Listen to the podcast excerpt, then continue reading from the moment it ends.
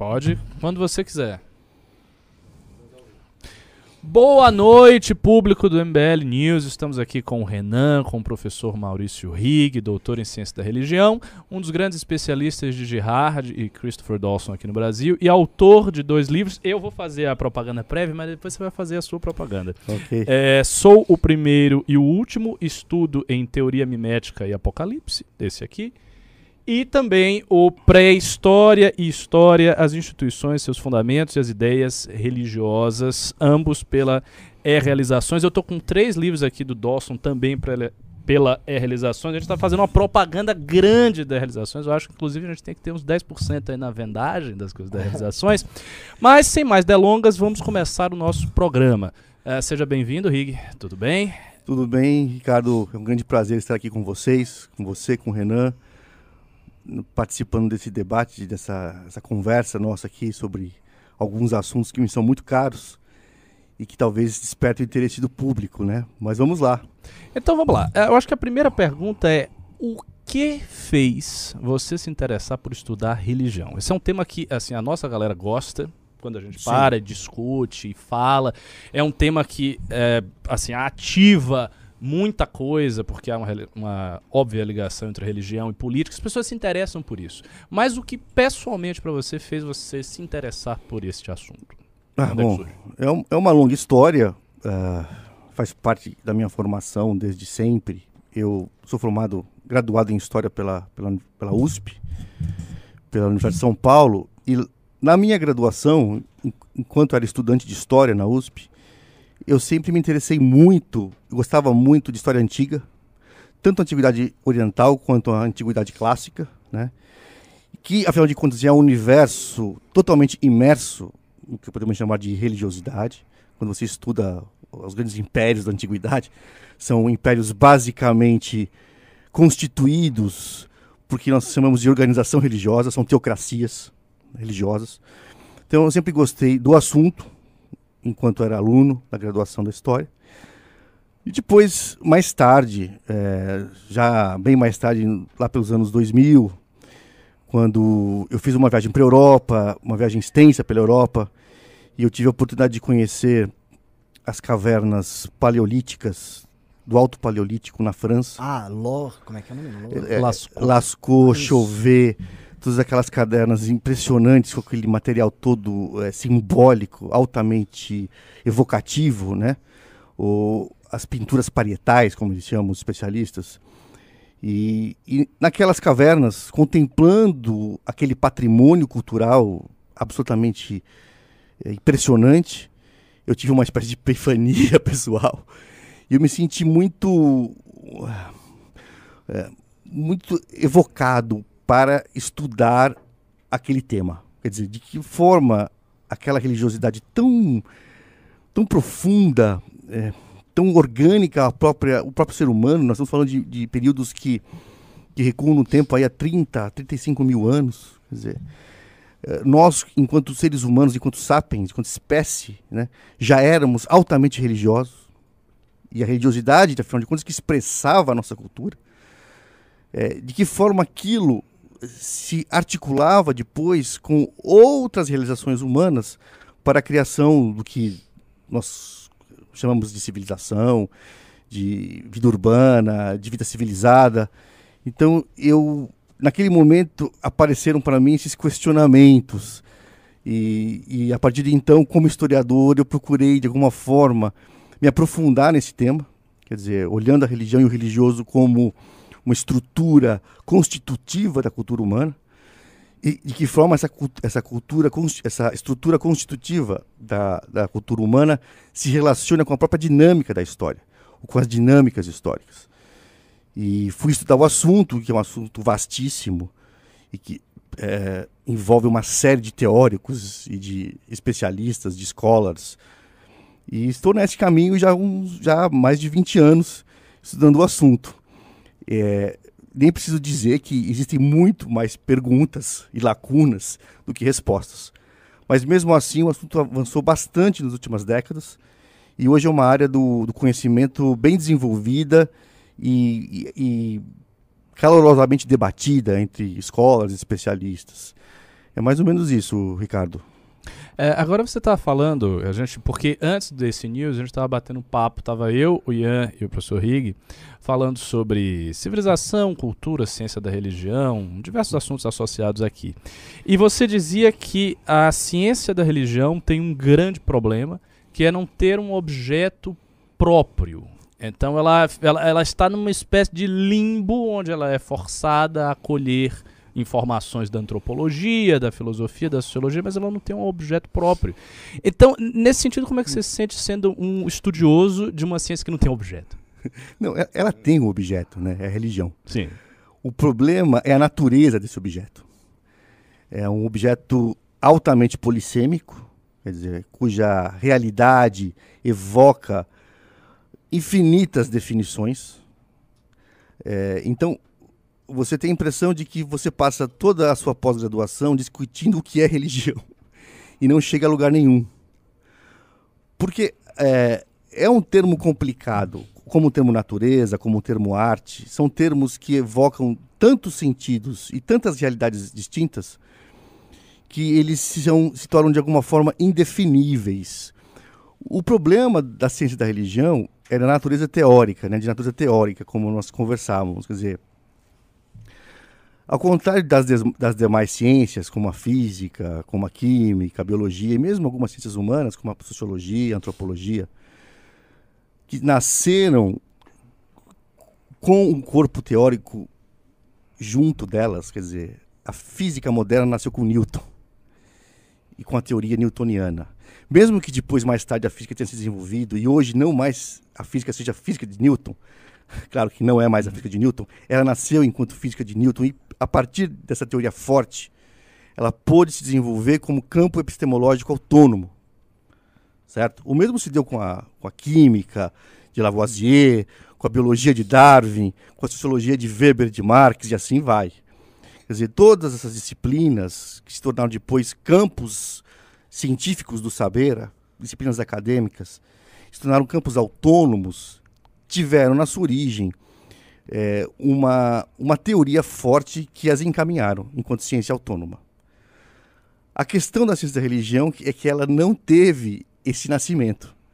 Ela não nasceu com uma teoria forte. E até hoje, como você mesmo colocava lá, Ricardo, ela fica procurando e caçando teorias da sociologia, da antropologia, da filosofia. Ela vai, ela vai misturando tudo e não tem uma, uma, uma teoria forte que seja dela para chamar de sua. Né? Uhum. Então ela se transforma numa ciência dependente das, demais. Muito vinculada, na verdade, à sociologia da religião, vinculada à antropologia da religião, vinculada à filosofia da religião, vinculada à história da religião e assim vai. E por que, que se cria um campo próprio, então? Ah, essa é uma pergunta. Se nenhum objeto é. Você imagina, né? O objeto religião. O que, que é isso? Como definir? O que Essa é, é uma boa pergunta. O que é religião? Que é religião? Por exemplo, se você abre o, o, livro da Bíblia, você vai pegar, pegar a Bíblia ali, que compreendem, grosso modo, o Antigo Testamento e o Novo Testamento. Não sei se você já leu a Bíblia inteira. Não, a parte de números eu pulei, muito chato. Mas se você, ao ler a Bíblia, você não vai encontrar o termo religião ali. Ele simplesmente não aparece. Não existe a palavra religião na Bíblia, certo? A própria palavra Bíblia já é uma apropriação nossa. Né? O, o, a palavra Bíblia, ela tem uma história.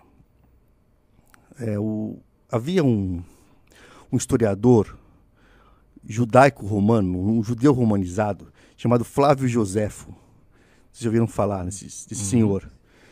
Esse Flávio Joséfo viveu por volta do primeiro século da nossa era. Ele testemunhou, por exemplo, a destruição de Jerusalém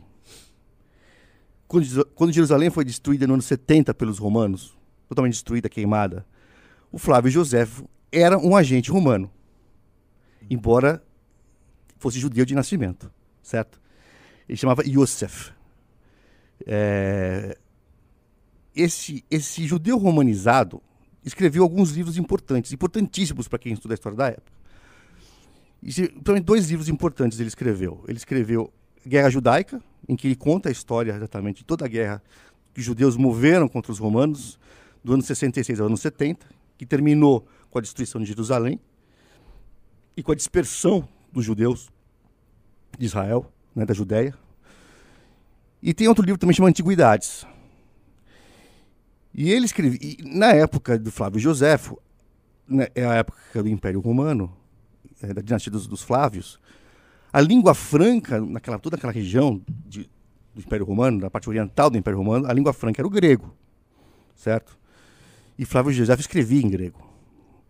Então, ele escrevendo para os seus leitores em grego, ele explicando quais seriam os livros normativos dos judeus, que continha toda a tradição, continha, continha todas as regras, os modos de vida, as, o conjunto de livros normativos para os judeus, ele fala que era a Bíblia, os livros.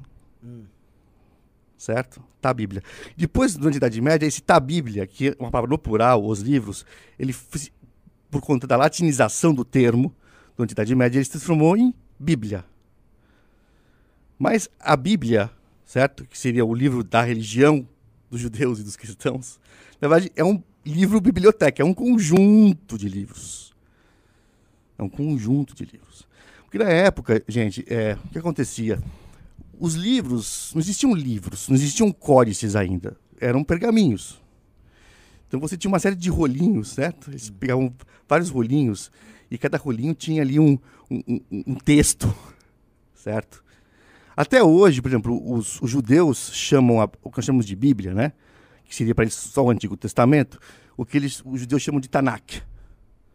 Tanakh, que é um acrônimo, certo? Que envolve três grandes conjuntos textuais. O Ta é a Torá, certo? Que é o livro da lei, os livros que compreendem a lei, o tal do Pentateuco tá? certo? É, o Na, que seria os profetas, Neviim, em hebraico, que é o livro dos profetas, e, e o Ka, que seria o Ketuvim, que seriam os, os escritos, que compreendem livro de sabedoria, os salmos, um monte de coisa.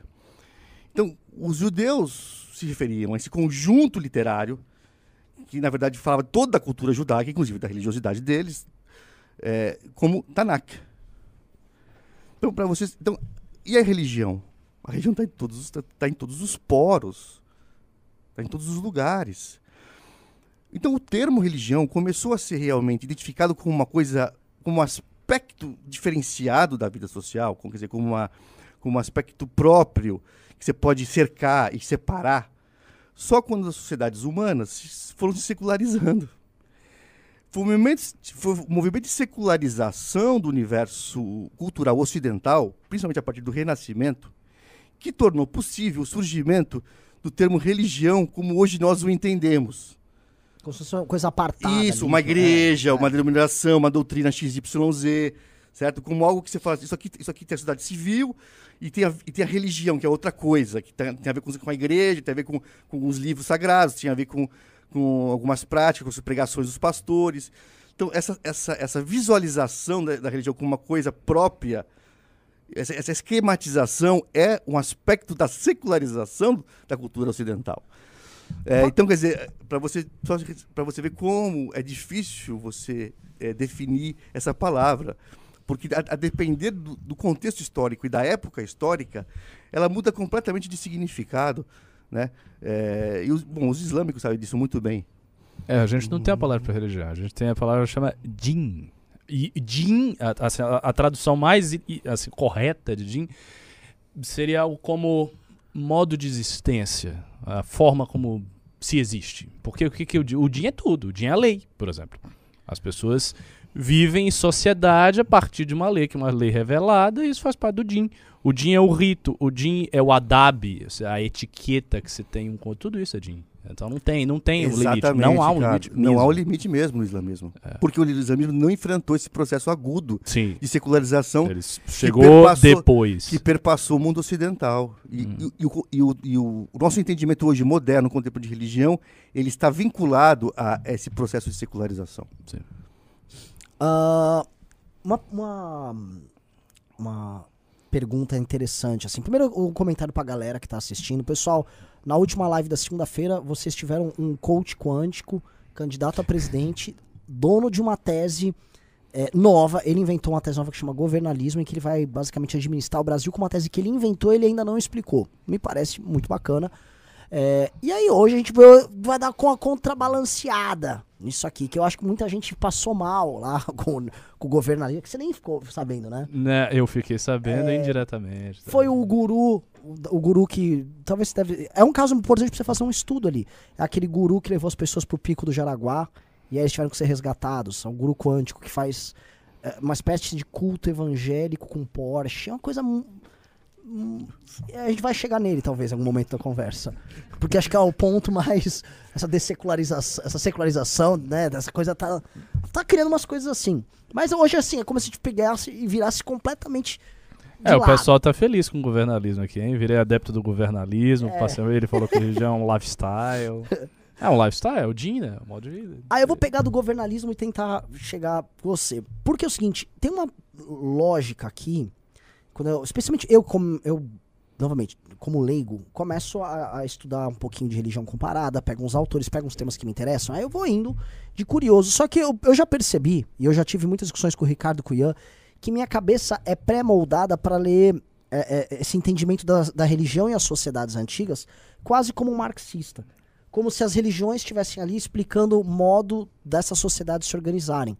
Ora como justificativa para aquela sociedade ter uma espécie de um vínculo, ou às vezes até justificando um determinado meio de produção, um meio de guerrear. Nossa, eu acho que a sua crença será fortemente abalada quando ele explicar a questão do sedentarismo, o processo de sedentarização das sociedades. E, e, assim, e não é nenhuma crença. É assim, eu vi que eu, eu formulava meu raciocínio, assim, sabe? Eu, e, eu- e quando eu ficava tentando entender, eu ficava.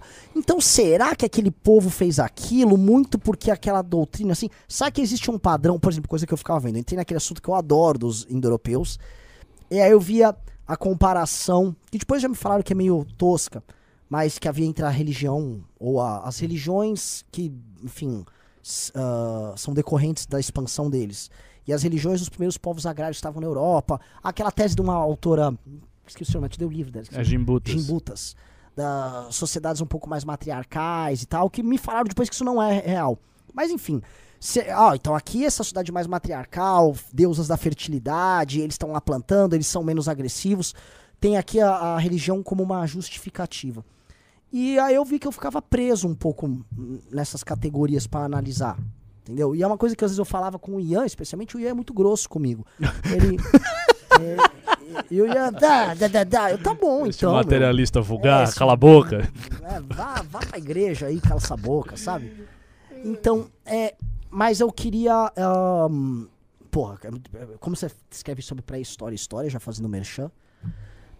É, a gente teve, assim, algumas revoluções na pré-história, né? A gente. pa- pa- A agricultura, acho que depois veio o pastoreio, né? A, a- a invenção da agricultura veio antes, veio ao mesmo tempo. Então são dois modos de produção diferentes e eles convivendo ao mesmo tempo com o caçador-coletor. Né? Então o caçador-coletor teve que interagir com esses caras. Aqueles caras da caverna que você visitou, eles eram caçadores-coletores. Sim. E aí eles tiveram que começar, sei lá, ver o pessoal do Stonehenge, que foram os fazendeiros, eles invadiram a Europa. E aí foi o primeiro convívio que tiveram que ter, foi a primeira mescla que teve.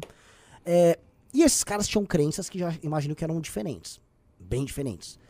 E existe algum padrão quando a gente olha pra pré-história que, que ajuda a explicar um pouco essa parada? Não sei se eu fui um pouco impreciso nisso.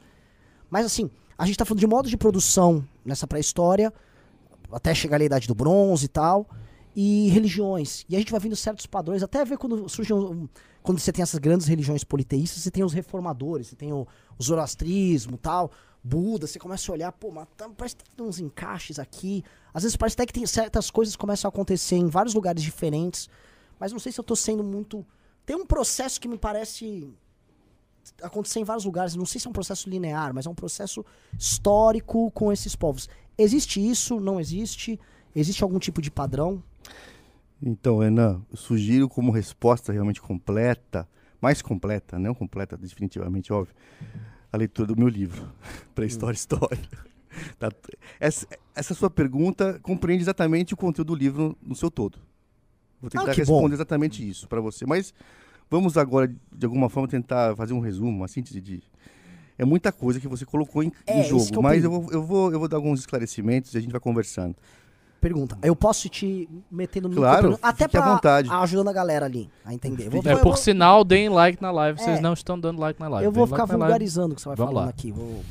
Fique à vontade. É o seguinte, é, primeira coisa importante, é as, temporali- as temporalizações. Quando nós falamos de pré-história, nós falamos, na verdade, de pré-histórias. Você tem vários períodos pré-históricos, mas muitos, e eles estão contextualizados. Então, quando você fala da pré-história no campo onde, por exemplo, está ali as cavernas de Chauvet, de Lascaux, aquele que chama de universo franco-cantabriano, que inclui França e Cantábria, que é uma região da Espanha, que também tem cavernas da mesma natureza, quer dizer, uma mesma cultura que percorria aquele espaço, que desenvolveu aquelas formas específicas de simbologia religiosa. Então, esse é um campo ligado a um período, certo? E são períodos muito longos. Então, quando você, quando você fala assim, do período do final do Paleolítico Superior, Cantabriano, Franco-Cantabriano, você está falando de uma região específica e de culturas que circularam por aquela região e que produziram uma simbologia específica, mas essa simbologia tem uma duração, às vezes, de 10 mil, 12 mil anos. É coisa pra caramba. Quer dizer, quando você entra na pré-história, você entra numa outra escala temporal. E quanto mais você recua no campo da pré-história, mais essas escalas temporais elas começam a se alargar, Posso fazer uma pergunta? claro. É, a simbologia empregada por esses caras nessa escala de tempo, ela era mais ou menos a mesma? Era, é impressionante. E isso é, isso é muito louco. Isso, é, é- é, os, ah, os ingleses, a monarquia inglesa fala de tradition, né? Perto disso, isso é tradition. Quer dizer, é, meu Deus do céu, você tem é, essa simbologia religiosa, que eu vou chamar de religiosa, assim, grosso modo, porque não tem um termo melhor para usar. Então, essa simbologia religiosa usada nessas cavernas, ligadas ao universo caçador-coletor, exatamente, você foi, você foi preciso. É uma simbologia basicamente ligada a, anim- a grandes animais de caça e animais de potência muscular. E eh, são eh, búfalos, cavalos, leões. Existia leões na Europa nessa época? É, isso é, isso é. Leoas. é.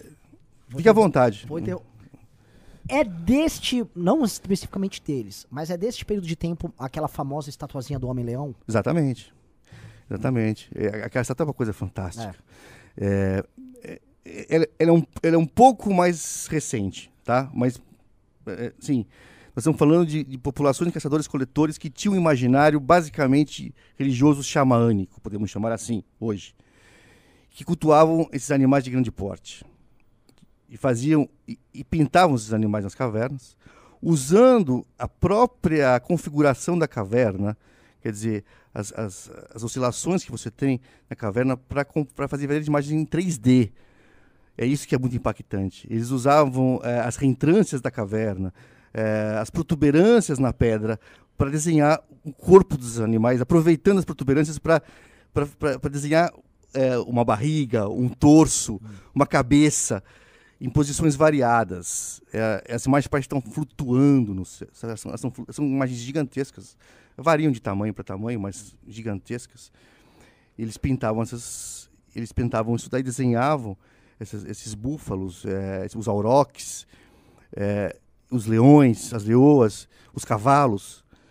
E, e depois fa- encenavam eh, rituais na frente dessas imagens. Há um filme do Herzog, do cineasta Herzog, que, que é um filme documentário Ah, sobre exatamente eu, eu, eu recomendo que você porque ele, ele trata a questão de uma maneira formidável bem artística e, e muito espiritualizada eu diria é, é um filme é fantástico é um filme documentário. Então ele recupera um pouco e dá um pouco e, e é um filme em 3D então ele dá um pouco para o, o- o- o- quem está assistindo é, a dimensão ritual o poder que, que tinha daquilo a, evocação que, que, que aquilo promovia porque você imagina os caras com uns- umas tochas lá dentro, com tochas, né?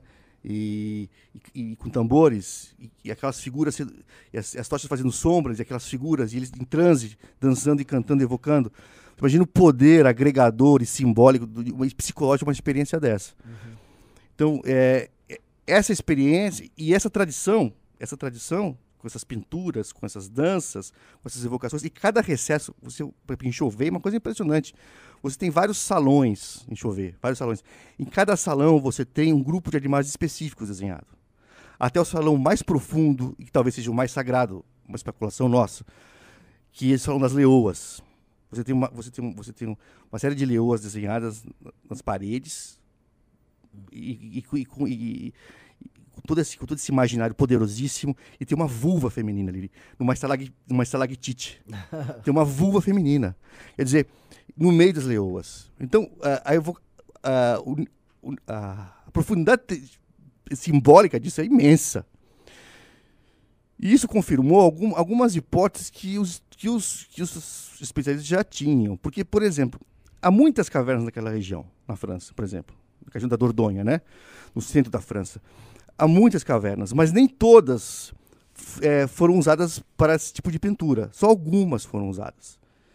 E algumas cavernas que tinham, inclusive, um- acesso muito mais fácil, tinham uma conformação espacial muito mais apropriada, não foram utilizadas. E outras que tinham um acesso muito mais difícil, os caras tinham que, que entrar por galerias, correr riscos sérios.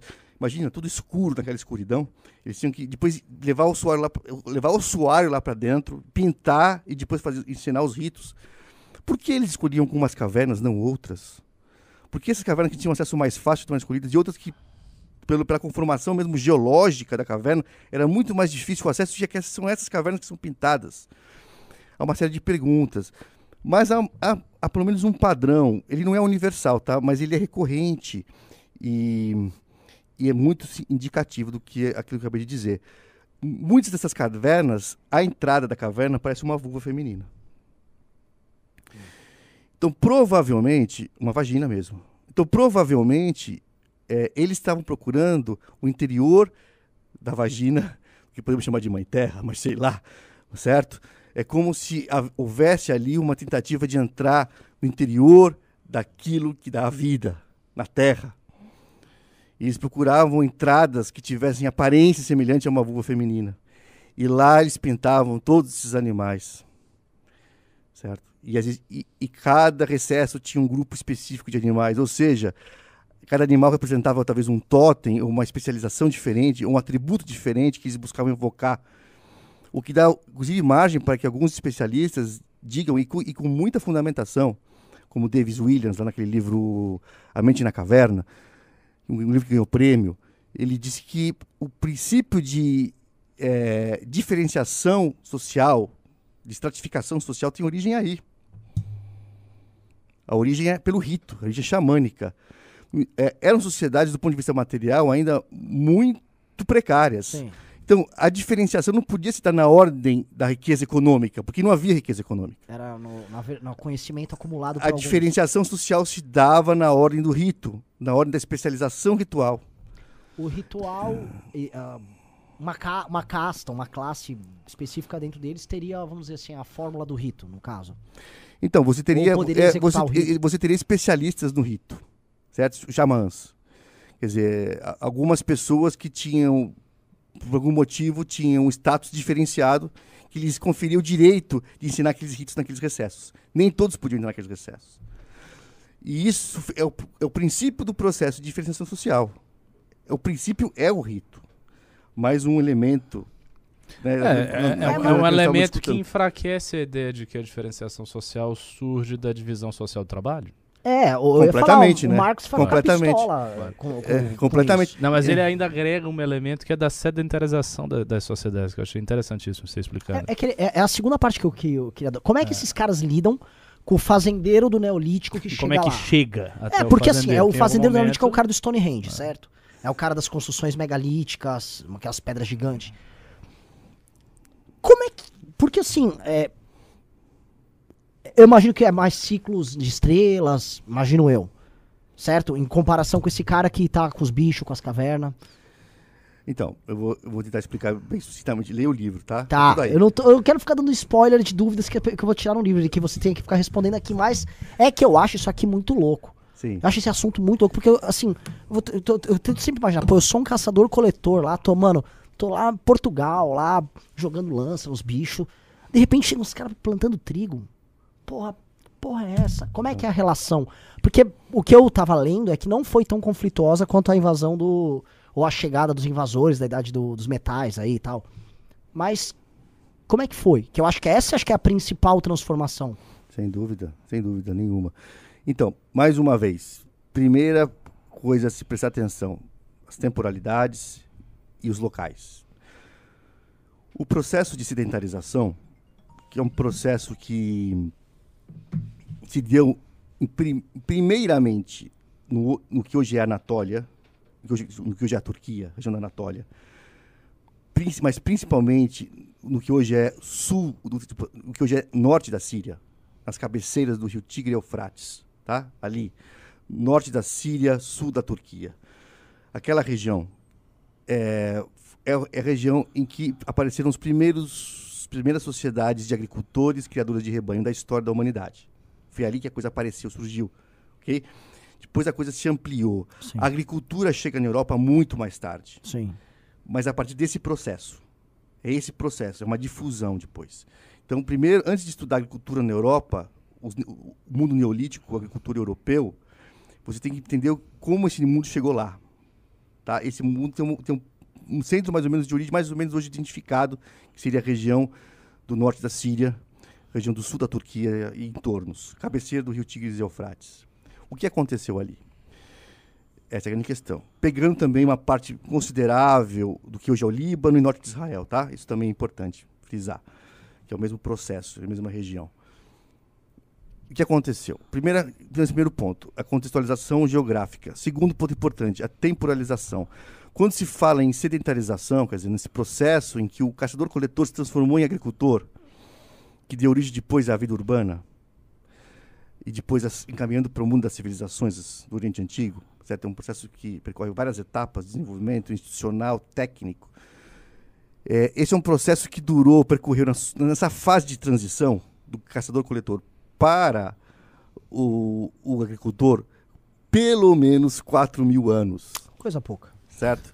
Então não é assim que aparece. De repente, os caçadores coletores estavam ali planando, apareceu o agricultor. E aí, é. cara? aí do nada ele faz um fazendão, surge um cara para cobrar imposto. não, não, é um processo interno de desenvolvimento eh, que gerou novas instituições, gerou novos modos de vida e gerou novas estratégias alimentares que ao longo do tempo é, geraram um novo tipo de sociedade, certo? E é um, é um jogo super complexo. Existem inúmeros fatores envolvidos, inúmeros fatores desenvolvidos. Mas, aí que tá, vou passar algumas informações. Eu não vou entrar muito no campo teórico, senão vou ficar aqui até é, agora é, da é manhã. Assim, só esse assunto já dá um podcast inteiro. Exatamente. Eu, mano, tem outros assuntos para tratar. Então, eu vou, eu vou, ser muito sucinto agora, só para dar um gostinho para vocês, né? Pensava-se até assim, até a década de 70, 80, pensava-se que você tinha, primeiro, é, uma transformação na parte econômica, quer dizer, havia um processo de mudança de subsistência, quer dizer, as estratégias alimentares passaram, em razão de algumas alterações climáticas que, ocorreram naquele lugar, isso obrigou as populações naquele lugar a mudarem as suas estratégias é, alimentares o que deu origem a um processo de sedentarização. Quer dizer, eh, as, as populações que viviam da coleta, da coleta da caça passaram a desenvolver agricultura, por, em razão de questões climáticas primeiras. Essa era uma teoria muito forte e que ficou durante muito tempo em voga, até recentemente. E, e até hoje tem muitos autores que a defendem. E a, hoje em dia e a, e a mídia, a, educação ainda passa isso, isso ainda é a explicação oficial das escolas, né? Mas isso foi derrubado assim de maneira abrupta nos últimos 30 anos, desde a década de 90, por, por uma série de questões. Primeiro, por questões lógicas de, e, e, por questões também na ordem da, da arqueologia.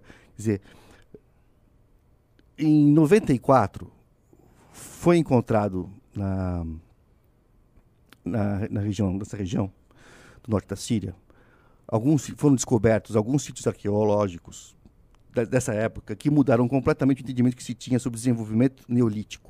Quer dizer, uhum. esse processo de neolotização do, da pré-história encaminhando o, o, o, caçador para o agricultor. Ah, principalmente um sítio chamado Göbekli Tepe. Ah, sim, sim, sim, É, você que, que gosta do assunto, você já ouviu falar, porque é, um, é uma estrela. aí. Tem até teorias de ET. É, exatamente. É. É. Sempre, essa porcaria é. sempre aparece. Sempre aparece ET na história. sempre aparece essa porcaria. Ninguém consegue fazer nada no, no passado. É um ET. É sempre a porra do ET. Ele nunca aparece agora também, né? Então, e esse, esse sítio foi sendo desenterrado. Em 94 ele começou a ser desenterrado, começou a ser reconstituído. E depois, quando os arqueólogos conheceram de fato a antiguidade desse sítio, eles ficaram todos boquiabertos.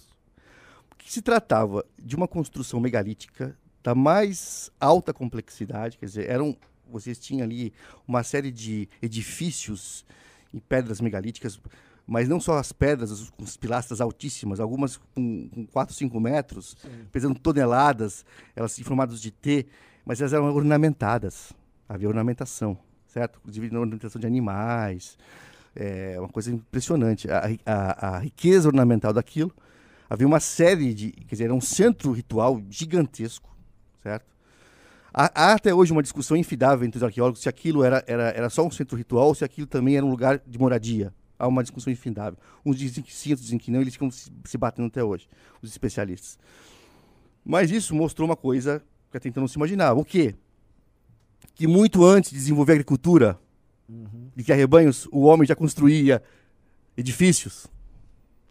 Ou seja, a arquitetura não é uma função, não é uma derivação da sociedade sedentarizada. Ela é, ela é anterior. Só para a gente uma, ter um, uma, uma, uh, pra... o mundo ritual, simbólico e a sua dinâmica própria, as suas exigências próprias estão por trás do processo de sedentarização. Não, não, é, não, não, não são fatores econômicos e tampouco climáticos. É a própria exigência ritual em desenvolvimento ali agudo que solicitou novas formas de vida que aos poucos foram sendo desenvolvidas. São processos, como eu falei, de milhares de anos. Mas isso provocou uma reviravolta nos esquemas teóricos, até então vigentes. E uma reviravolta bastante, eu diria, é, extraordinária. Porque, afinal de contas, é, é, isso aí é fato. O Gobelin está lá, não é teoria. Sim. Os caras enterraram e, e, hoje em dia você tem métodos de aferição, datação muito precisos. É, é, e aquilo lá tinha 9.500 anos. 9.500 anos, 10 mil anos, ou 10.500 anos. Quer dizer, muito antes, muito antes de, de nós termos agricultores, e, que é do rebanho, esses caçadores-coletores, que se pensava que estavam sempre perambulando por ali, sempre dispersos, estavam, com, bichos, estavam né? construindo é. verdadeiros patrimônios arquitetônicos em função da vida ritual. É, quer dizer, era a vida, era, era a vida ritual que os estava fixando aquele lugar e que estava atraindo outras populações. Quer dizer, porque você, para construir uma estrutura daquela, você tem que passar meses ali construindo. E tem que ter alguma especialização também, né? Você vai desenvolvendo especializações, você vai desenvolvendo técnicas que exigem aprendizado, exigem tempo. Então, é, é, aquele centro de, de, construções megalíticas altamente elaborado exigia uma permanência, uma fixação ali enorme. É, só... É, e, e, e, eles não plantavam, e eles, eles não colhiam, eles eram caçadores-coletores. Ou seja, eles tinham que. E aí retornavam, quer dizer, mas conforme aquele lugar foi se complexificando e foi exigindo é, muito mais dedicação. E essas, e essa, e essas peregrinações ao, ao, centro, ao, centro, aos centros cerimoniais foram se tornando cada vez mais extensas. Mas você sabe que eu tive essa intuição quando eu fui visitar a Caverna da França, antes de, antes de conhecer o Girard e outros teóricos que hoje trabalham com o assunto, quando eu estava lá na, vendo, contemplando Lascaux, eu falei, esse, e eu já tinha lido, na época eu já tinha lido Toynbee, que de alguma forma, ele trata de uma maneira muito superficial, mas de alguma forma ele toca nesse assunto, e ele tem uma intuição importante, o Toynbee, naquele livro dele, acho que o último livro dele, A Mãe Terra, não sei o que, eu esqueci o nome do livro. É, o Arnold Toynbee, historiador britânico, estou falando dele ele fala o seguinte, olha, é, esses centros cerimoniais do Paleolítico, eles provavelmente eles foram os primeiros locais que exigiram um retorno permanente de populações errantes. E esse retorno permanente foi, ao longo de muitos processos que desconhecemos, foi fixando essas populações nesses locais. Quer dizer, não é bem assim. No caso das, mas há aí uma intuição importante que pode ser aplicada não às cavernas franco-catabrianas, mas pode ser aplicada no contexto neolítico, que é o contexto que deu, é, anatólico que deu origem ao processo de sedentarização da humanidade, né? Isso, olha, isso é isso é um puta do insight. Isso aqui é muito louco. É muito louco. Muito louco porque assim, a gente é formado a pensar é, sempre nessas condições é, econômicas. Assim, ah, você teve. As pessoas começaram a plantar. Então a pessoa plantou, Aí você começa a ter uma especialização, porque a pessoa tá vivendo ali com a sobra da produção, você vende pro povo vizinho, uma turma pode ser só ferreiro, outra só não sei o quê. Aí o cara vai lá e constrói um, um prédio gigante, um templo religioso. Imaginar que um caçador-coletor consiga fazer isso, não- porque as pessoas sempre partem da premissa é, de que, enfim, quais são as condições econômicas, qual a pressão econômica ou climática pro cara fazer isso. Mas esse é um ponto que ah, eu acho que afasta muitas pessoas é, até de estudar, não só para história, mas história também. Porque sempre entra nessa questão meramente material e vem com uma explicação, sabe, tipo, Tosca, Tosca. tosca, tosca. Porque, olha, eu estava comentando com o Ricardo antes, de- antes, de- antes da nossa entrevista aqui. Há dois problemas sérios nesse tipo de explicação, que é a, a explicação darwinista, materialista, padrão. Que é o seguinte, primeiro, na ordem, a, a- a questão, da- a questão do clima, né? O clima como agente primeiro e fundamental de transformação dos modos de vida pré-históricos. Quer dizer, alteração ah, o início de, uma, de novo período de glaciação, coisas do tipo, promoveram, é, obrigaram as populações a alterar seu modo de vida. Essa explicação, embora seja, é, embora não esteja errada, ela não, ela não é suficiente. Por quê? Porque você tem alterações climáticas no, no, extenso período pré-histórico. Estamos falando. Hoje se sabe, por exemplo, que o- o- a nossa espécie, o sapiens, está está aqui, nós mesmos, ana- ana- anato- anatomicamente nós, certo? Estamos aqui nesta, neste, neste, neste planeta, nesta, neste mundo, há pelo menos 300 mil anos. Dizer, a nossa espécie está aqui há 300 mil, é de tempo pra caramba, certo? 300 mil anos. É muito tempo. Então, nesses, então o- o os períodos pré-históricos, eles são muito longínquos. E hoje a climatologia já consegue mais ou menos identificar as alterações no- na, na ordem do tempo durante vastos períodos da humanidade. Então, a humanidade já passou por outras grandes transformações climáticas que não necessariamente eh, promoveram alterações nesse nível na ordem dos modos de vida, da cultura. Foi um, um caso específico da Anatólia. sim. Quer dizer, a- é, ah, houve, uma, houve um período de glaciação ali. Houve ali, mas houve em outros lugares e, e nesses lugares não apareceu vida centralizada. Uhum. Quer dizer, is- isso, isso não anula o fator climático, mas apenas nos diz que ele não é suficiente. Sim, perfeito. Talvez seja necessário, mas não é suficiente. Certo? Esse é um primeiro problema da explicação tradicional padrão que a gente aprende na escola. Mas é- se a gente pensar um pouquinho, a gente já fala, poxa, é verdade, né? É uma questão só de raciocinar um pouco. Sim. Agora, existe, como está falando com o Ricardo, existe um, um- um fator ainda mais decisivo que anula essa explicação tradicional padrão. Qual, qual seja? É o seguinte, repetindo, são processos que demoraram milhares e milhares de anos para acontecer. Ou seja, quando esses caçadores-coletores começaram a mudar suas estratégias alimentares, certo? Essas transformações são micro. E elas, e, e elas, e elas, e essas, elas vão se desenvolvendo ao longo de séculos e séculos e séculos e séculos e séculos. Ou seja, eles desconheciam completamente as vantagens finais do processo.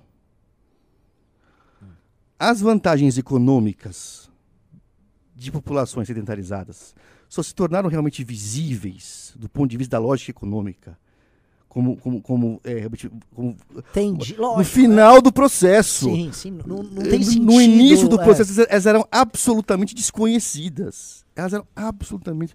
Quando esses caçadores-coletores começaram a, a iniciar o processo, eles desconheciam completamente o seu final.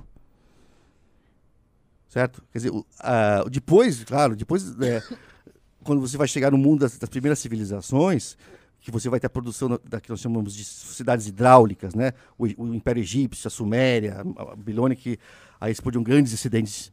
Aquilo está lá na frente, milhares e milhares e milhares depois. Isso era completamente desconhecido quando, quando- quando- na época de Göbekli Tepe. Ou seja, a lógica não é econômica. Não pode ser, porque é desconhecida. Sim. Sim. É como, é até falando pro Ricardo, é como você pensar, por exemplo, que o Blaise Pascal começou a desenvolver a matemática dele porque é, é, era preciso desenvolver a tecnologia é, de, de informática. Sim. não tinha noção nenhuma. Você está entendendo? Quer dizer, hoje o- todo, todo o código binário que você usa na linguagem computacional tem origem na matemática do Blaise Pascal. Certo? Bom, eu não sei, mas eu Mas, tô confiando é, em você. é, então, mas quando o Blaise Pascal desenvolve a, é, a matemática que hoje é a linguagem binária, que é a linguagem de programação, isso já é muito desconhecido. Você não pode explicar uma coisa pela, você não pode explicar o, é, o- o resultado, você não pode explicar o começo pelo resultado. Isso é uma questão lógica básica. E muitas vezes o mal marxismo, estou falando, né, faz esse tipo de, de ligação. E esse, ligação direta. E isso é passado nas escolas. E isso é passado como aprendizado. Tá tudo errado. As pessoas vão para a escola, acham que entendem das coisas e estão sendo enganadas. Certo? É, e gera esses vícios. E eu, esses- eu mesmo e gera esses vícios. vício, só que eu acho chatíssimo. Chati- Chatíssimo porque, assim, você olha a história de uma maneira meio determinista. E, tipo, o cara é vítima de umas circunstâncias econômicas. Ó, mudou o ciclo aqui. Deixa eu mudar aqui, vou mudar de roupa tal. É osso. É, deixa eu fazer uma pergunta. É, assim, esse assunto aqui, se eu for ficar indo, a gente vai.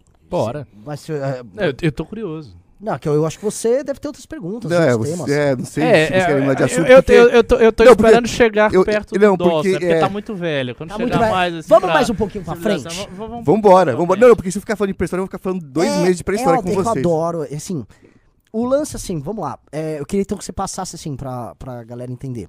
A gente falou do, do caçador-coletor, você fala dessa transição agora que é bem interessante, e a visão, ou vamos dizer assim, a, tanto a, uma possível, um possível entendimento do que seria a religião desse, desse fazendeiro que surge ali, que vai pra Irã, vai pra Europa tal, e aí depois, pra eu me divertir, o choque quando chega o- essa, essa expansão do- dos indo-europeus, são os caras da steppe que vêm, porque ali vira uma onda de religiões diferentes, né? E aquilo vai se transformando em uma série de, enfim, religiões bem diferentes. E, enfim, essa aí já, a gente já consegue ter mais... ah, acho que o primeiro choque do fazendeiro do neolítico com o caçador-coletor, é- acho que é muito difícil da gente pegar, é só imaginar. Não, é o Mas seguinte, esse segundo não. é o seguinte, Ana. é, primeiro que essa resposta exigiria aí que eu escrevesse mais uns três livros. Porque é muita coisa e muito Mas dá pra complexo. ficar, só pra gente ficar brincando aqui. A questão, olha, há um outro sítio muito importante para arqueologia contemporânea, importantíssimo, tão famoso quanto o Göbekli Tepe. Ele chama Çatalhöyük. Já ouviu falar? Não. Esse é um sítio é, localizado na Anatólia. Ele fica uns 800 quilômetros longe de Göbekli Tepe, mais ou menos 800 quilômetros. Ele fica hoje na- bem, bem ali no interiorzão da Turquia, na região do Konya, na Turquia. Esse sítio é um sítio já neolítico. né? O, o Göbekli Tepe é um sítio paleolítico Sim. indo para o neolítico. Mas é, esse sítio é neolítico já. As pessoas que, que moraram nesse lugar eram, eram, já, já era uma proto-cidade, já era uma proto-cidade, era um centro urbano, um, um proto-centro urbano, populações de agricultores e de criadores de rebanho, certo? E, e isso é um sítio muito também célebre, muito conhecido, muito visitado, muito debatido, porque ele, ele tem um patrimônio simbólico riquíssimo lá dentro. E altamente caro aos arqueólogos e aos historiadores da época. E esse, o que esse sítio de Chataruí nos revela? Ele nos revela algo também que mudou completamente o entendimento que se tinha sobre religião e história, né? as relações entre religião e história. Que entendimento basicamente determinista nessa ordem da, né? do materialismo histórico e do, é, da, do- da climatologia.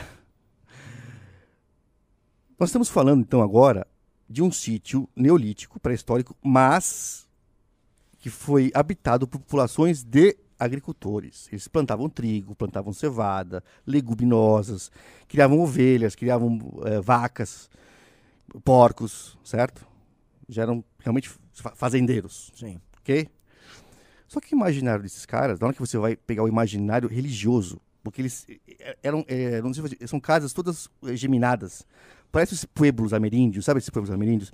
Tem uma configuração mais ou menos parecida. São casas todas geminadas, contíguas, todas coladinhas umas nas outras. E, e eles habitavam no interior e depois tinha, tinha as lajes, eles ficavam em cima das lajes também tinham.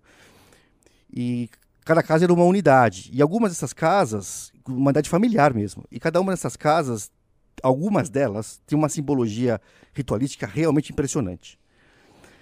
Mas aí que tá, o que indica essa, essa, essa ritualística, essa simbologia? Ela não, ela não indica uma sociedade de agricultores.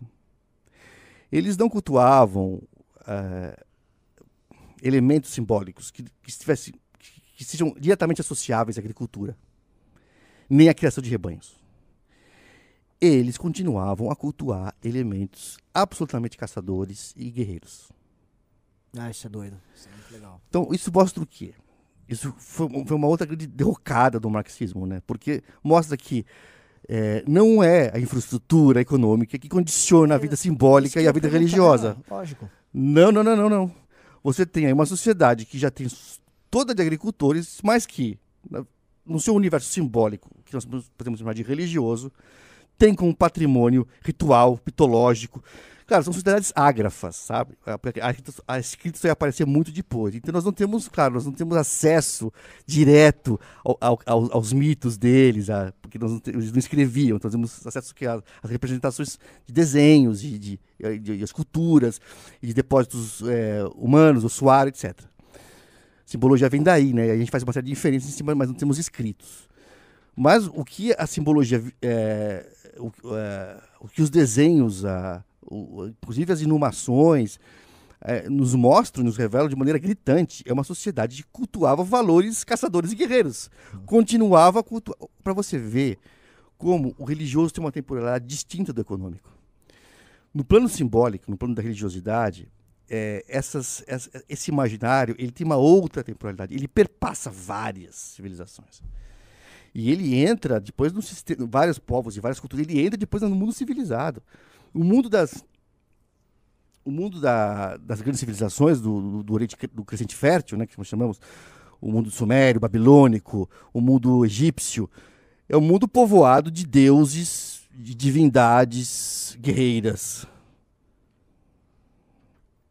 Ainda, Sim. certo? Na É, Índia, né? é, exatamente, quer dizer, então, é, quando você fala, você falou, poxa, mas como é que é essa, essa transferência, quando, quando o agricultor se depara com o caçador-coletor e vice-versa? Não, é é um processo interno de transformações que carrega é, temporalidades distintas. Sim. Então, o agricultor dessa época tem ainda na sua religiosidade elementos muito fortes do universo anterior, o universo caçador-coletor. Fortíssimos. Fortíssimos. Entendi. Não, não, há, não há uma ruptura que o cara chega e fala, caralho, o cara tá. Não, não, não, não há, por exemplo, uma. Você fala assim, não, mas eles, eles começaram a. a- a- o, que seria, o, que a lógica a- dessa explicação mais vulgar nos diria? Não, porque a partir do momento que eles se tornaram sedentarizados, eles começaram a cultuar elementos mais ligados à fertilidade, certo? Essa explicação. a renovação das. Isso. Nada disso. Já tá que mostrou que nada disso. Pergunta. É, Ah, Bom, só- eu já tô falando. É, talvez, talvez seja uma pergunta que até você queira fazer em outro momento. É, vamos lá. Se o fator dinâmico aí não é uma correspondência com uma transformação material, qual é o fator dinâmico? Porque há uma transformação, há uma mudança, os ritos mudam, ah, os objetos de culto também mudam. Eles mudam por quê? Dado que, veja, sociedade está lá, a base material ela não tem uma correspondência unívoca né, com, a- com as mudanças de culto, com as mudanças de religião. Então, qual é o fator dinâmico? Existem Então, é, teorias. então, a então, respeito, aí tá? tá, a primeira coisa que a gente precisa logo eliminar é essa nossa obsessão por um único fator. Não, claro. Essa- E, e aí, por isso que o trabalho do Dawson vem aí. A primeira lição que o Dawson passa para o seu leitor: esqueçam essa coisa de reduzir as transformações históricas a um fator determinante. Isso é um vício desgraçado e que não leva a lugar nenhum. Certo? Não existe um fator determinante. O que existe é um jogo de forças que tem, claro, ele tem um centro. Ele tem um centro. E esse centro ele se articula no que podemos chamar de vida ritual, nesse universo arcaico, sem dúvida é, é- é o que chamamos grosso modo de universo ritual, que envolve uma série de celebrações, de ritos de iniciação, de práticas de sacrifício, um monte de coisa, né? É, é- esse núcleo é muito poderoso, é muito dinâmico. E, e- e é ele que, na verdade, está articulando toda a sociedade o tempo todo, rearticulando. E o que, o- os elementos progressivos dentro desse núcleo que vão depois com muitos a partir de, de muitas gerações e muitas e porque é uma coisa muito complexa porque você tem o desenvolvimento interno às vezes de uma cultura mas você tem outros fatores externos que vêm às vezes de uma invasão uma migração. Então você tem depois quando você vai ver o resultado histórico real o nível de complexidade é altíssimo. Na relação das interações entre patrimônios culturais simbólicos e desenvolvimentos próprios autóctones. Então tem muitas, muitos, muitos fatores, muitas variáveis, vai. É uma equação muito complexa. Então a primeira coisa que a gente precisa é, pensar é não tem um fator único. Tem a dinâmica humana. E o ser humano é um bicho muito, muito complexo e, e, e altamente criativo. É, os problemas aparecem, os desafios aparecem nas sociedades humanas, aparecem na vida das pessoas, aparecem em todos os lugares. E o ser humano é um bicho altamente capaz para resolver desafios, encontrar soluções. E tanto no curto prazo quanto no longo prazo. Então você tem é, quais foram realmente a, a, as, os, os, determinantes para que aquela sociedade aqui, especificamente desenvolvesse aquele tipo de, instituição que depois gerou outro tipo de instituição que depois gerou na vida civilizada. É, nós não controlamos todos esses dados, nós não sabemos. Como eu falei, há muito mais lacunas do que respostas. Mas o que hoje já se sabe é que o fator, assim, a atividade ritual, ela é, ela é importantíssima para se entender a dinâmica social e o progresso das instituições e das técnicas nesse universo. Certo? É preciso estudar o rito com muito rigor, os ritos, e as suas dinâmicas próprias e as suas reconfigurações. Existiria alguma forma de transformação uh, imanente do rito? Como se o, o, o, rito em si exigisse uma mudança? Não, eu não acredito nisso. Eu, eu, eu entendo sua posição, até... até é uma dúvida, é, né? Até uma... Não, é como, uma posição como, fechada. É curiosidade. Eu, eu, tenho, eu sou mais girardiano e tenho outro entendimento. Eu, é, a, é a própria rede relacional que provoca é, alterações constantes. Porque são enredamentos muito vastos. Então, às vezes, você tem um elemento aqui que, que, que tem alguma diferenciação, ele vai, ele vai promovendo alterações na rede como um todo. E são coisas que vocês não, não tem como antecipar. Não tem como antecipar. É como você quando você faz uma sociedade, você faz uma sociedade, você junta alguns amigos para criar uma empresa, vai. Cada um tem um jeito. Você tem um projeto em comum, cada um tem um jeito. Cada um tem uma ideia, certo? E vocês, e vocês, e vocês, e vocês vão criar uma estrutura. Essa estrutura vai ter uma dinâmica. Mas existem fatores, às vezes, que podem alterar um destino da empresa para ir para um lado X ou para o outro, que ninguém é capaz de antecipar. Ninguém. Mas fatores internos à própria estrutura relacional entre seus participantes. É, é, é, é, que a gente tem dificuldade de, de aceitar esse nível de complexidade das coisas. A gente quer é respostas muito lineares, a gente quer encontrar uma, uma relação causa-efeito que dê conta de toda a explicação. Mas, a, a mas a, a, a, rede relacional humana é um negócio muito complexo e misterioso às vezes, porque você não tem como é, é, apostar em resultados definidos, ou definíveis muitas vezes. Então, às vezes, um processo X ele pode ser abortado por fatores que apareceram durante o relacionamento das coisas. E processo Y, às vezes, que podem virar, podem se tornar, às vezes, elementos de constituição de, uma, de, de encaminhamentos impressionantes de desenvolvimento. Também por fatores muito próprios, que também eram, é, não podiam ser identificáveis. Eles se tornaram realidade quando o processo, durante o processo, é durante o processo que a coisa começa a rolar. E você tem vários elementos em jogo. E a, e a, história realmente é o campo, é o campo da. É difícil, você não, é, é você não tem como prever, é, é da imprevisibilidade. É, é, claro quando você, quando você estuda história é, e você depois olha para trás, a coisa já aconteceu, é diferente. Você olha para trás, né?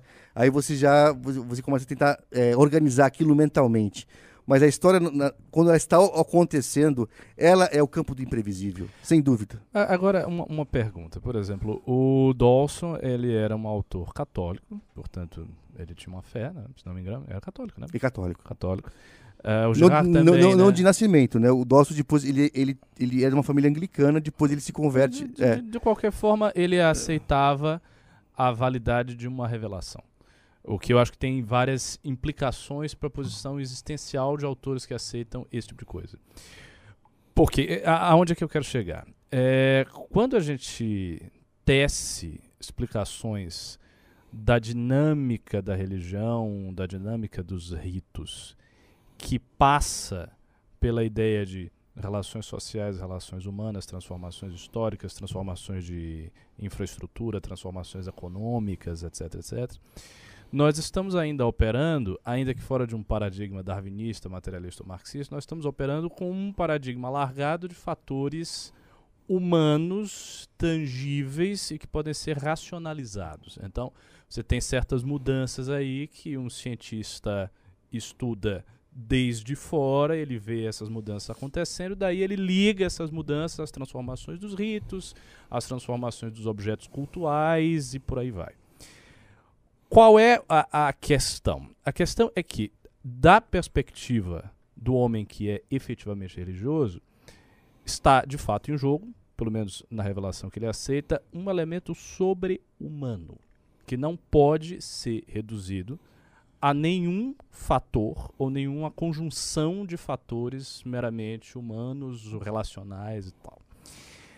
A pergunta é: onde se encontra este elemento? Que, que tipo de relação que os povos antigos, primitivos, de várias épocas, teriam com um substrato de realidade que não é humano, que é outra coisa. Então, aonde está a, é a pergunta pela objetividade da experiência e da relação do homem com a religião. Onde é que está isso?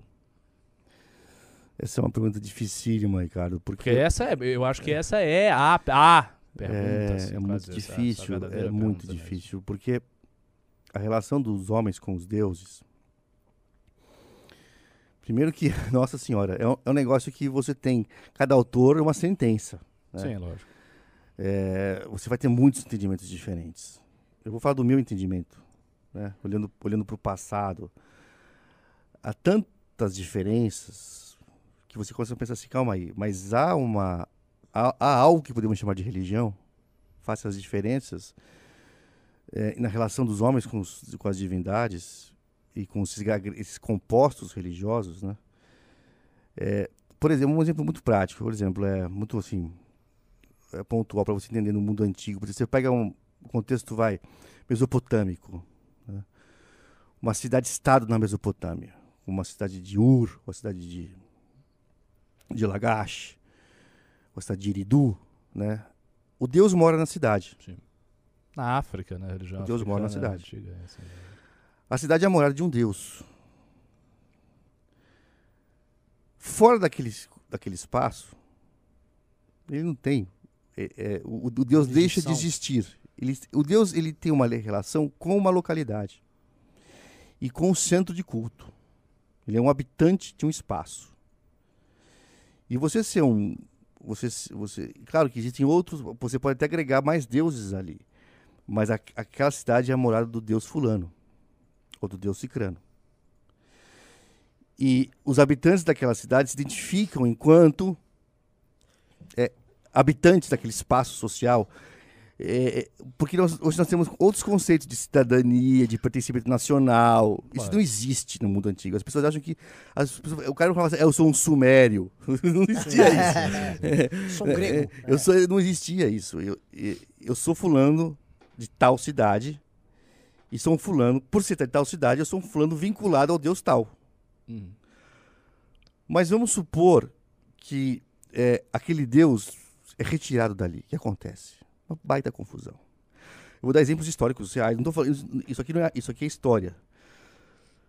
É, quando os antigos moviam guerra uns contra os outros, e as guerras eram incessantes, hein?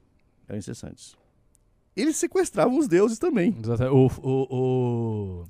Fustel de Coulange fala sobre isso na cidade é. antiga, de como os ah, romanos é, é arrancavam as estátuas, as coisas, tiravam, isso. deslocavam isso. os deuses. Quando, quando os, os hititas invadiram a Babilônia, no século XVI antes de Cristo. Um rei hitita lá, que era um reino relativamente importante. Os hititas são muito importantes para o contexto europeu, para os estudos. É, quando os hititas resolveram invadir a Babilônia, eles invadiram, saquearam a cidade e sequestraram a estátua do deus. Certo? Do, deus principal do panteão babilônico, que era o deus Marduk.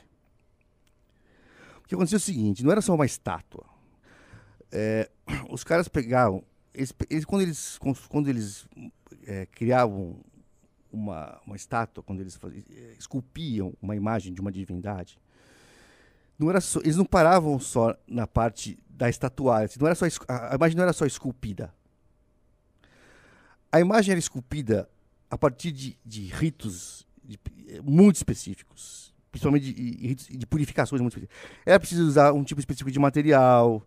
O, o cara que fosse manipular aquele material tinha que, fazer, ah, tinha que seguir uma série de instruções rituais de pureza, certo? Fazia uma série de encantamentos, certo? Quer dizer, toda, é tudo, tudo aquilo era protegido. E aí depois, o que acontecia? Eles pegavam aquela estátua, vestiam a estátua. Ela era vestida, certo? Aí era feito, era feito um rito de preparação, de consagração daquela estátua. E num dia X lá, que era um dia, que era um dia todo alinhado com o calendário, pá, pá, pá, pá, pá, o sumo sacerdote, ou às vezes o próprio rei, que as coisas se confundiam muitas vezes, ele realizava um rito de, vivi- de vivificação da estátua.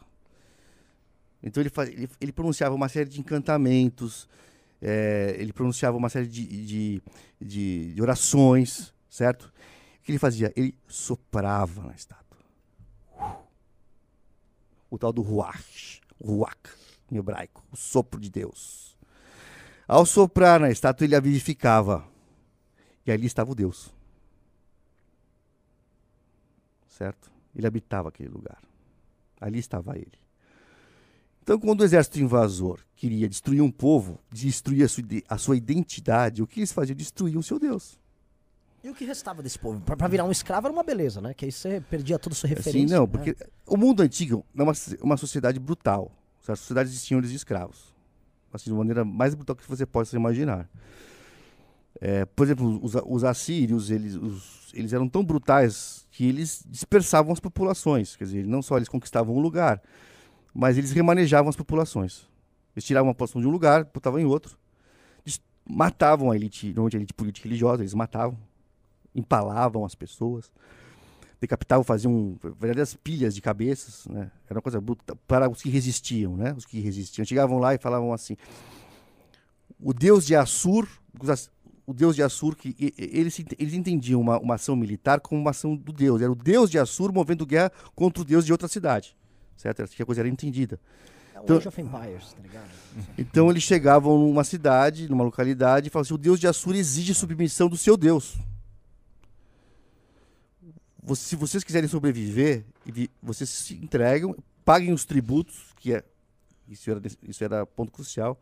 Paguem os tributos, nos deem alguns escravos e nós os pouparemos. Mas os caras falam: não, nós não vamos abrir os portões. Nós não vamos abrir os portões. Aí os caras, tá bom, então é guerra. Aí os caras iam lá, pá, pegavam, tomavam a cidade. Como eles resistiram, eles matavam toda. Matavam a classe elite política, ah, matavam a elite religiosa e dispersavam a população. Para não haver o perigo de sublevação. Certo? E incorporavam os deuses no deus deles. Ele virava um deus menor ali na, no panteão. é- era, era incorporado. Eles, eles pegavam a estatuária dos deuses, dos deuses antigos e eles mutilavam, mutilavam o deus, faziam chacota, destruíam o deus, ah, ele sequestravam. não entra no panteão. Ele, é um... E depois as populações submetidas, reconhecidas, eh, podiam até continuar a cultuar aquele deus. Mas agora sob o comando máximo do deus maior de Aham. Assur. Você está entendendo como funcionava, né? São relações de poder muito, muito agudas e muito terríveis. Posso fazer uma, uma pergunta? Esse período específico aí da humanidade é um dos períodos mais brutais, não é? Nessa- esses conflitos nessas, nessas civilizações ali que tinha na região da Mesopotâmia toda. É, eu tava vendo agora, nem sei se é bom esse livro, porque eu tenho medo de cair naquelas coisas tipo Sapiens. Esse é um livro que chama The Dawn of Everything. É, né? é, Só o nome já me dá uma certa repulsa, porque Não, mas é que o é- é- tem uma coisa engraçada que o cara fala, que é sobre o surgimento do Estado, e ele tá falando assim, olha, os, os estados, ah, a vida nos estados era terrível. E ele fala assim, haviam outras formas de organização de vida em que as pessoas se viam muito mais livres do que quem tava nessas... Como é que era a relação desses povos, vamos dizer assim, povos nômades com esses estados que estavam estabelecidos? Que Ah, eu jun- fascinante. Esse, é- esse é um assunto particularmente Que fascinante aí já para tá mim. chegando onde eu gosto. Tá- Exatamente. É, exatamente, os indo-europeus, isso- isso mesmo. Mas é, é fascinante, porque os nômades aparecem. Eu tô conduzindo ali, entendeu? Ao, ao contrário do que as Vai pessoas. é. Primeiro, eu, as pessoas, infelizmente, pela educação que recebem, na escola, nos cursinhos da vida aí, confundem nômade com caçador-coletor. Esse é um erro Sim. terrível. né? Mas os nômades aparecem como um, um agrupamento específico, desempenhando funções específicas, com o surgimento das civilizações. É o mundo urbano que gera o mundo nômade. Por contraste, né? Claro. Por contraste, exatamente como se fosse uma atividade, uma atividade marginal e subsidiária do mundo urbano. Então, é, esses agrupamentos de, de, de, de nômades, né, de populações que começaram a, a circular em torno dos grandes centros civilizados, certo? Ora trabalhando para eles, como mercenários, ora os saqueando, ora eh, os invadindo, ora os ajudando. As relações eram ambíguas e, e e todas as coisas rolavam a depender dos interesses, certo? Você pega, por exemplo, Abraão, uma figura, uma figura religiosa importante no- dentro da, da tradição hebraica né, e cristã, por, com- eh, por decorrência. Você pega uma figura como Abraão, que era um chefe de clã, nômade, certo? É, fica claro que ele tinha relações muito ambíguas com os poderes, com as potestades ali, Uhum. certo? Ora ele se aliava a um rei e trabalhava para ele, ora ele, ele, se- ele se distanciava, ia cuidar de outras coisas. Então, é, a relação dos nômades com os centros de poder, com os grandes impérios do mundo antigo, é fascinante. E, e acontece o seguinte, e aí que está a questão interessante. Esses nômades, eles começam aos poucos a absorver o militarismo dos grandes centros. E começam a se tornar depois especialistas da guerra. Que é, é- essa é uma pergunta.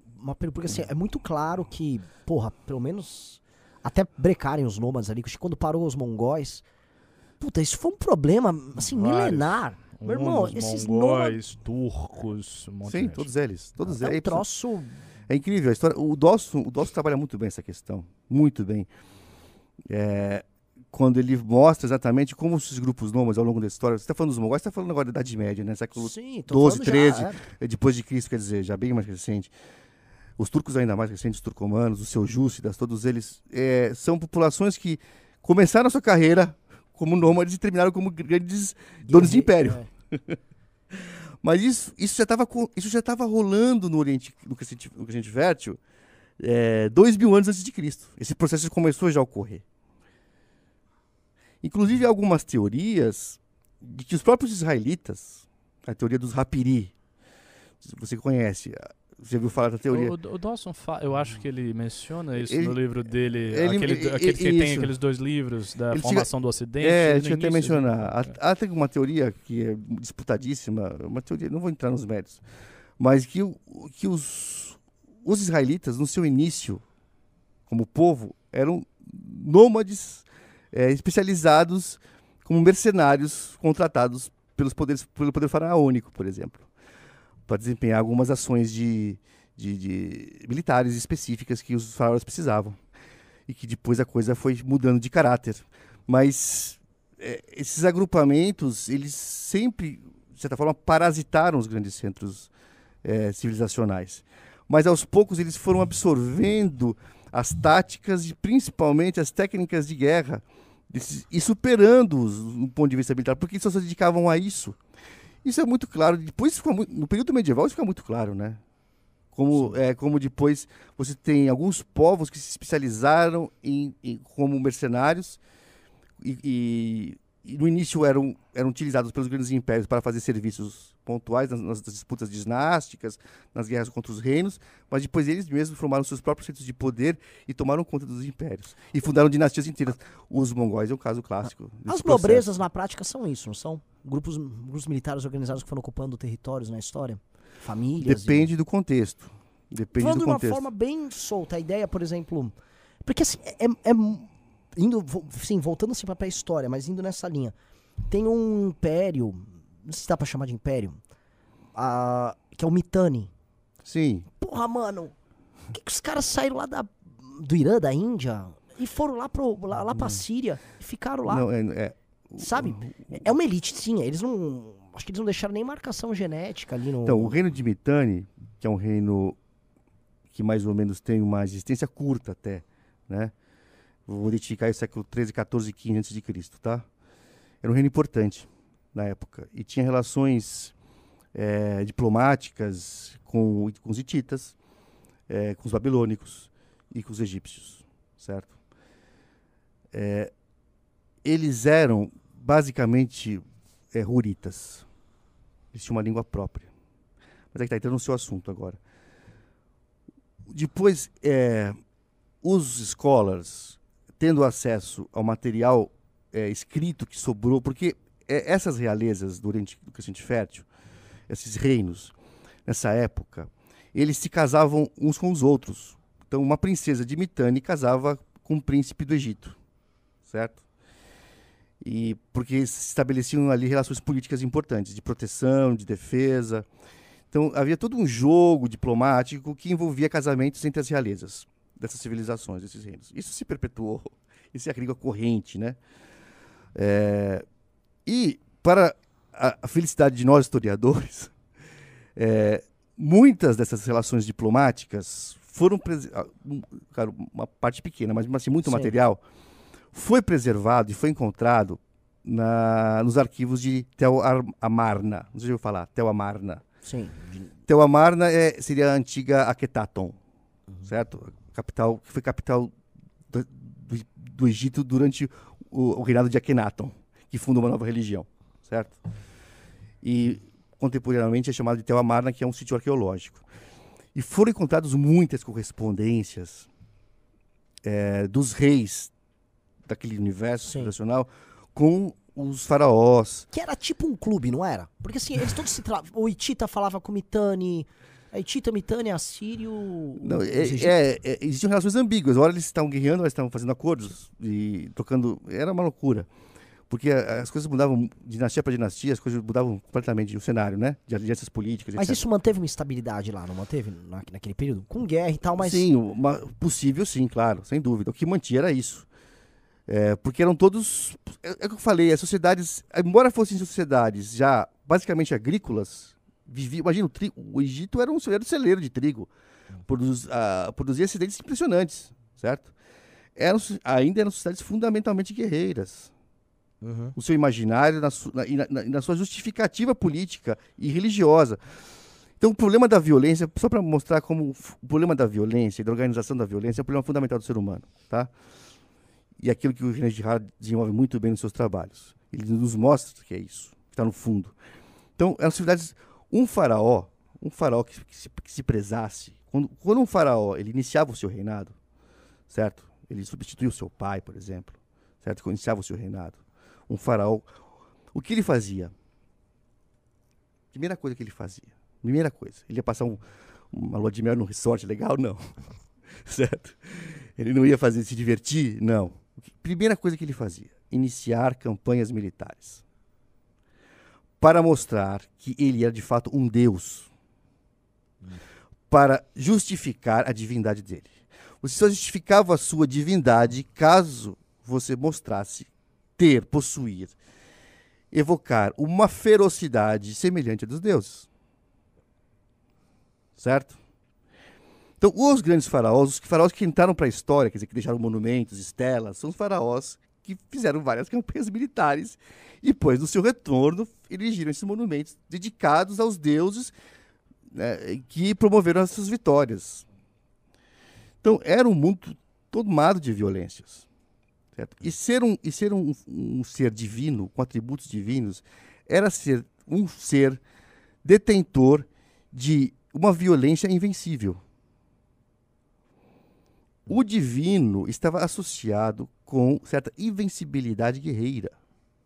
É, no Islã até hoje. É, Exatamente. Uma das. Uma coisa interessante, às vezes eu discuto isso com o Ian.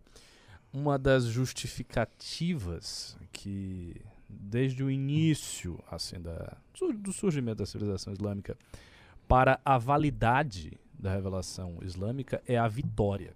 É, tá vendo? Tanto que, assim, basicamente a gente passa mil anos vencendo e a gente começa a perder na modernidade. E aí vem uma crise gigantesca, que é uma Exatamente, crise de autoconfiança civilizacional. Tipo, se você Exatamente. perdeu, Deus não está do seu lado. Então, cadê? Exatamente, Ricardo. E sabe que eu discuto esse assunto no meu, no meu novo livro sobre o Dawson. Esse assunto, o, o problema do, do Islã reformado na modernidade em razão da superioridade militar e técnica do Ocidente. É isso aí. Isso, isso promovou- promo- provocou uma, uma, uma crise profunda na identidade islâmica. Eu discuto isso no meu novo livro, usando o Boa, Dawson. boa propaganda, hein? ai, ai. Eu tô entrando muito nesses assuntos meus aí, Ricardo. Não, assim, eu vou. eu vou- se, senão eu se se- você me se deixar, me- eu fico aqui. Meu problema é que se me deixar, eu Não, também ah, vou é, ficando. eu, que- então. eu quero retomar, porque assim, eu, eu, eu não sou historiador, eu, eu tenho formação em filosofia, mas o, o que me interessa mesmo na religião é. Eu vou voltar à questão. É a realidade das coisas. Por exemplo, eu acho muito interessante a explicação historiográfica das práticas sociais, do rei que imbui a estátua e tal. Mas a pergunta é, sim, mas a estátua foi imbuída mesmo? É, essa é uma pergunta que eu sei, obviamente, Não, mas- ela é, mas- escapa mas- mas- ao âmbito da Mas, mas, é- é- é- mas, essa é uma, sim, mas essa é uma pergunta que a ciência não pode responder. É, Isso que- eu sei que você sabe disso. sim. Você fala assim, mas, mas ela foi imbuída mesmo? Eu posso responder para você, mas, mas aí não como cientista. Posso- eu posso- o que eu, É, eu, eu não o- acho. o Eu, que eu acho posso- que essa é uma o que eu- distinção que tá que- aí, mas. O que eu posso responder para você é o seguinte: eles acreditavam que sim. Sim, isso, isso- isso- E- é óbvio. E se eles acreditavam que sim, era por motivos fortes. Uhum. Não pensem vocês que esses caras do mundo antigo eram estúpidos. É, Claro, é. Muito pelo contrário. Primeira coisa, eles eram absolutamente pragmáticos. Se a coisa não desse resultado, eles descartavam, na hora. Na hora. Quem estuda, por exemplo, o universo primitivo mesmo, antropologia, tribo, sabe? Se o xamã, o rei, que é responsável, por exemplo, pela, pelas chuvas, certo? Há sempre um sacerdote, um rei, às vezes o próprio rei, responsável pela regularidade das chuvas numa tribo lá na África. Se para de chover e, e os, os encantos dele, as evocações não dão resultado, os caras matam o cara. ele é sacrificado, ele é morto. Ou seja, esses caras não brincam em serviço. A coisa tem que dar resultados práticos, visíveis e, e constantes. Ou seja, se eles faziam isso às gerações, é porque tinha algum resultado prático, visível e constante. Poxa vida. Agora, eu pessoalmente, você, o Renan, nós estamos muito distantes desse universo simbólico e espiritual. Nós- nós estamos muito distantes. Então, ao avaliarmos do ponto de vista. Nós, temos, nós podemos só o quê? descrever as coisas, mas, o que já é uma grande coisa. Poder, poder descrever, poder fazer como eles faziam. Agora, se envolver diretamente, nos escapa, porque isso- esse universo é desconhecido para nós. Nós não temos mais, socialmente, pessoalmente, nós não estamos mais envolvidos com ele. Aí vem a- uma pergunta que eu queria fazer. É, o Dawson, assim como Jaspers e, e- e muitos outros autores, fala de uma certa era, que é a era axial, em que houve uma mudança assim fundamental de paradigma espiritual em diversas civilizações que convergiram mais ou menos na mesma época, entre ali o século X e o século V, uma coisa assim. Sim. Então isso aconteceu na Índia, com o surgimento da Upanishad, do- do- depois do budismo, ah, aconteceu na Grécia, com o surgimento da filosofia, com os profetas hebraicos eh, no contexto hebraico e por aí vai. E a partir disso houve uma mudança de modelo religioso, que é meio um modelo que vigora até hoje, porque se a gente for olhar as grandes civilizações que têm números de adeptos religiosos, são civilizações que derivam disso aí. Então, o islamismo, o cristianismo, budismo, hinduísmo, Isso mesmo. Perfeito, isso judeus mesmo. e tal. Corretíssimo, isso mesmo. Pois bem. Entretanto, ah, nós temos a questão da modernidade recente, que em termos de longa duração histórica é uma coisa muito, muito eh, pequena, é, é- é um curtíssimo segmento de tempo. Que, ou seja, a gente pensa o processo de secularização ali por volta do Renascimento e vindo o Iluminismo para cá. Esse processo, a pergunta é, não estaria abalando a era axial de uma forma decisiva, de maneira que nós estaríamos aí às vésperas ou talvez na expectativa de uma, um outro turning point. Grande pergunta. É- essa era a pergunta que eu estava esperando que vocês fizessem.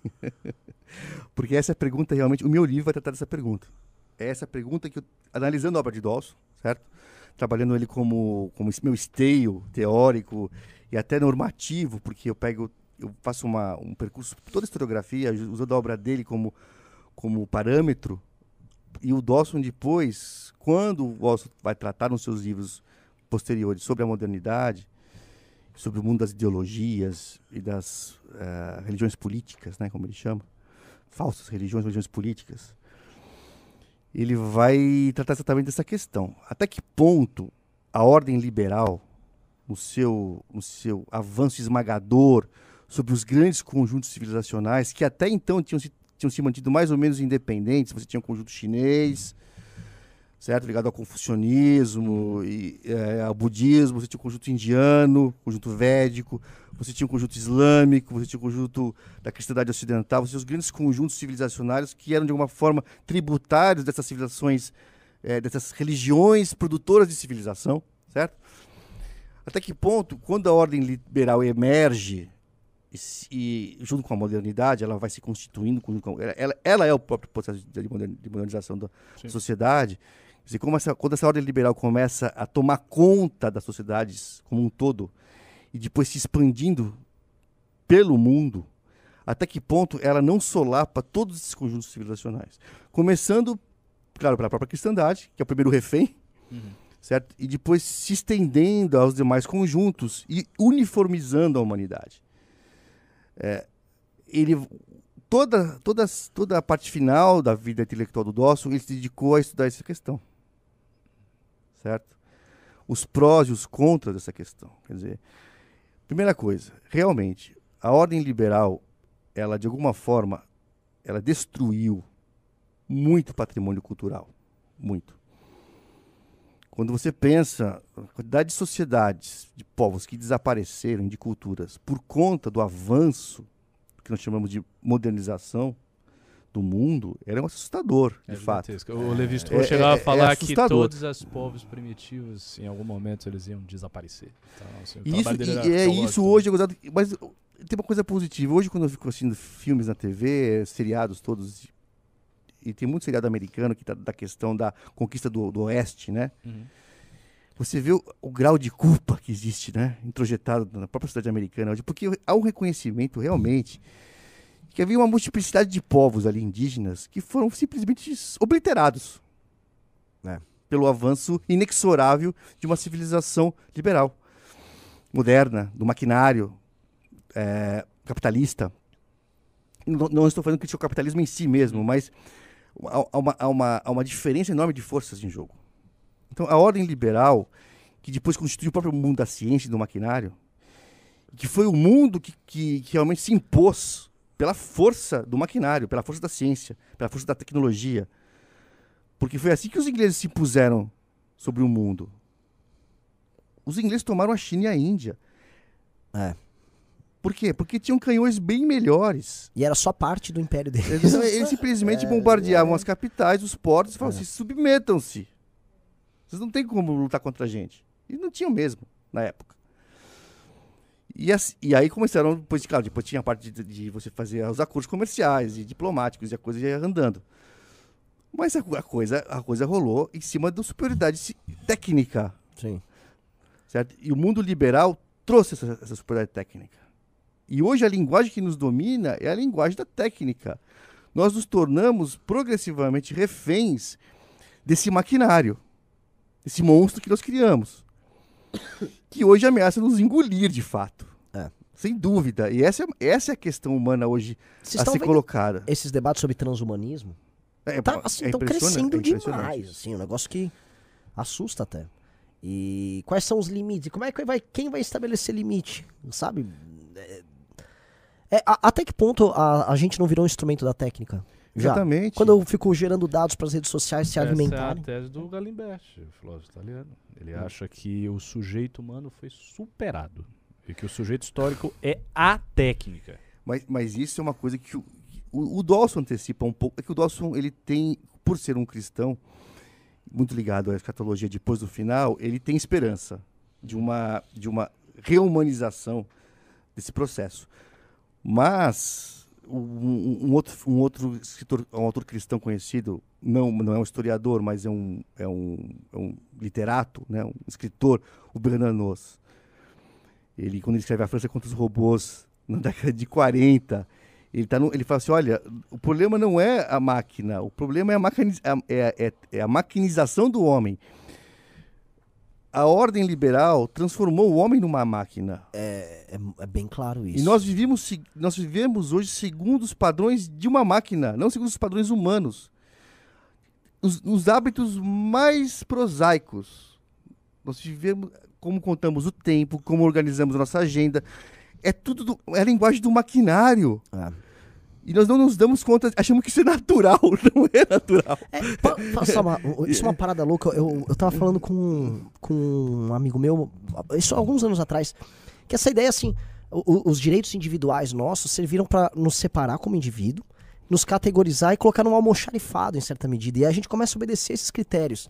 Critérios de máquina. E não é papo de, de, de- Porque eu já vi esse tipo de papo é muito louco. Andando na boca de maconheiro de maconheiro do MASP, sabe? Aquele tipo, doidão. Que Eles têm as suas intenções. eles né? têm suas intuições. Porque a gente tá virando. E assim, com essa porra aqui, cara. Esse processo tá muito acelerado. Não, outro dia, eu vou contar uma experiência muito próxima. Eu, é, a, a minha sobrinha mora comigo. E ela vai se formar em medicina agora. Ela é uma pessoa excelente, estudiosa, disciplinada, uma menina, sabe, é, responsável. Tem várias virtudes. Outro- e ela, cara, é dessa geração que, pra mim, eu me assusto com essa geração dela. ela nasceu em 99, quer dizer. e é, então, é é uma geração já mais distante, né? E- ela, outro dia, ela tava, ela tava pesando a comida dela. Pesando. Bom, eu vou ficar. Vou Tem uma quieto. balancinha ali, cara. Ela tava pesando Eu e medindo, as, e medindo as calorias. Eu falei, que porra é essa, Marina? O que você tá fazendo? Não, não, tio Mal, eu tô pesando a comida que tem calorias, não sei o quê. Eu já fiz isso, não eu, posso criticar. eu, eu, eu- Meu, assim, no meu entendimento, claro, eu não sou dono da verdade e nem pretendo ser, graças a Deus, mas eu acho, eu fiquei horrorizado. Sim. É ridículo mesmo, é Eu, absurdo. eu- eu imagino, por exemplo, um homem como Bernanoso olhando para a sociedade que estava se montando. Né? É uma coisa assustadora, assim. É- Eu falo isso e faço isso. Eu concordo, mas assim, se tem uma, se tem uma coisa que, que serve de desconto também, que eu cozinho muito bem. Então, eu mantenho, eu mantenho a ritualística também. O alimento não é só um, um- O Arthur Duval, que tava aqui, o Mamãe Falei, a gente tem grandes disputas com ele, porque ele vê a comida, ele já. Ele é bem nessa coisa. Ele vê ela como um- um- uma ferramenta que ele encaixa aqui. Tipo assim, me dá 50 gramas de proteína agora. Exatamente. É uma relação funcional. É, é totalmente funcional. É- isso, isso é coisa de maquinário, poxa. É, é, é bem isso. É bem isso. Mas eu, eu confesso que eu andei fazendo. É, Não, ma- ma- mas, nós somos estimulados a fazer. Sim, porque a sim, a, sim. linguagem hoje que nos vendem é, é, é uma- estão martelando esse negócio em cima de É. todo mundo. É. E as novas gerações estão bastante comprometidas já nessa linguagem. Não, e assim, esse processo de deixar, assim, a- das civilizações e povos e culturas que vão sendo superadas, né? Eu tava. Também tava falando com o Ian que uma coisa agora a gente já tá bem recente, né? Por exemplo, eh, que é um assunto que me interessa. Não existe, ninguém fala, da, por exemplo, da comida de São Paulo, né? Isso é uma coisa que, eu sou de São Paulo, qual é a comida paulista? Que na prática é a comida mineira, mas na verdade é a da comida dos bandeirantes daqui. Aí um cara fez um restaurante para reconstruir a comida que a galera comia 100 anos atrás. Mas por que essa comida deixou de existir aqui? E é um processo que, assim, ninguém lembra qual era a música que tocava aqui, qual eram os elementos culturais daqui. Isso foi tudo, como aqui se industrializou rápido, plau! Esquece. O paulista é um cara sem identidade, o paulistano em especial. Mas, ah, nós somos uma mistura de tudo, mas você não. Você mesmo que não é nada, assim. Você consegue pegar elementos típicos em outros lugares. O nosso elemento típico é ser moderno. né? Não, e esse é meio assustador. É, a Não te dá âncora. Perfeito isso. A ordem liberal ela foi achapando tudo, ela foi uniformizando tudo, mas e, e numa, e numa velocidade. E via sistema educacional, principalmente. A uniformização da educação é um negócio impressionante. Você olha, e- você como, eu como historiador, você olha para os povos antigos, cara, você vê uma diferença até na ordem da linguagem. Na ordem da linguagem, quer dizer, é, a Europa medieval morava quantos dialetos existiam ali dentro? Você dava 20 quilômetros era uma outra língua mais 20 era outra língua. É, é- é- aí o que aconteceu? Com a criação dos Estados Nacionais depois, a emergência da modernidade e a unificação do processo educacional, nossa senhora, mudou drasticamente as relações. É que nós não nos damos conta, as pessoas acham que isso é natural, isso é historicamente criado, gente. Essa é a importância de estudar história. Você vai percebendo como essas coisas vão sendo montadas. E não era assim. não era. É, esse é o, Você reparou que nossa, nossas discussões, às vezes, tais convidados sempre terminam a gente aqui com esse questionamento sobre o- a ordem liberal. Ah, é, com certeza. Ainda mais o Eu- MBL, o pra movimento liberal. Essa é questão das Não, e não, tem, não, e, questões, e- e não- e estou fazendo uma crítica à ordem liberal porque é, ela se impôs de tal forma e ela é vitoriosa. Sim, Não adianta você querer dar bom em ponta de faca. sim. E o próprio Dawson diz, olha, não tem jeito. A ordem liberal, ela é absolutamente vitoriosa. A questão é o que fazer com ela. Sim. Esse é o desafio. Humanizá-la. Sem dúvida. É, porque é, é, a gente começa a falar disso e vai entrando em outros assuntos, em outras leituras. Sempre termina assim, mano, eu quero botar fogo na ordem liberal. Só que não, Não, dá, porque, não. mano, eu vou comprar um. Eu vou comprar quero. onde o isqueiro? Eu fico sabe? quieto, É. né? Mas a minha posição é diferente. É, então, assim, eu não. Eu fico. Eu fi- E é complicado, assim, a gente fala do, do MBL, né? Não, nós temos que, É. porra, transformar o Brasil. A gente tem que trazer a ideia de liberalismo pro Brasil. Eu olho, porra, mano, É. eu tô vendo aqui. Não, mano. Eu fico com um pouco com. Eu, eu, eu fico com... Mas é um dilema, enfim, pra gente bem, bem, bem complicado. Mas é um dilema que a gente não precisa nem tratar. A gente tem que tratar do Arthur Liras. a gente Nós tá temos- com questões É, mais básicas. Mas é mais né? básicas. De fato, de fato. E, e. Uau, a gente saiu, a gente tava lá no, no, no Deus sequestrado, terminamos. a gente no- percorreu toda a história da humanidade aqui. Ah. Não, não é pouca coisa, não. Vamos ler os pingos? Vamos. Já tá um pouquinho tarde. A conversa tá maravilhosa, mas. Nossa, Quer mandar pra mim aqui, os superchats 40. aqui? No zap, que aí eu vou. Eu vou... Olha, cara, essa foi uma das melhores lives que a gente já Foi fez aqui. maravilhoso, Foi. maravilhoso. Obrigado pela oportunidade, E viu? vou falar, não E gostei- falamos do E, Indo-Europeu. go- e gostei Tenha muito de certeza que a conhecê-los. gente quer te convidar de novo. Eu gostei É. muito de conhecê-los, vocês dois. Eu acompanho já o Ricardo bastante no, no Twitter. Mas o Renan eu não conhecia ainda. Foi muito, foi muito bom. A gente sabe que o cara é bom quando ele tá num determinado grau, que assim, ele conhece o Ricardo, mas não me conhece. o- tá que pariu, Tá, cara. Vamos bem O- é, dentro. né? É, o ideal, sim, o cara, mano, É. quem é aquele ar- cara fortinho que tava ali? É o Arthur. Tá, aí quer dizer, mano, a coisa tá redonda, cara. O cara. Não, isso é muito bom mesmo.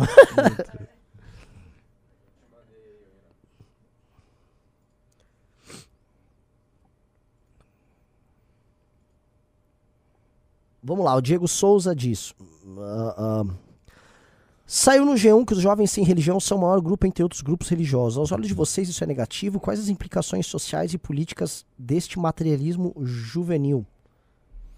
Ó, assim, ma- tem várias perguntas aqui. Tô vendo aqui, tem cinco, ah, dez, assim. ah, a gente pode É, ser é, vamos, rápido. vamos É. ser rápido. Ah, pra mim isso é uma É, tragédia total. sei, assim, Não, mas é que tá. essa- Essas coisas de G1, isso aí, isso aí, a própria pergunta já é, já é insidiosa e conduz ao erro.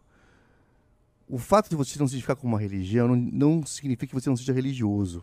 uhum, Porque é, hoje é muito comum, principalmente em centros urbanos, quer dizer, os estímulos religiosos vêm de todos os lados. O cara vê o pastor protestante, tem o centro espírita, tem o budismo lá do, da Vila Madalena, tem a igreja católica.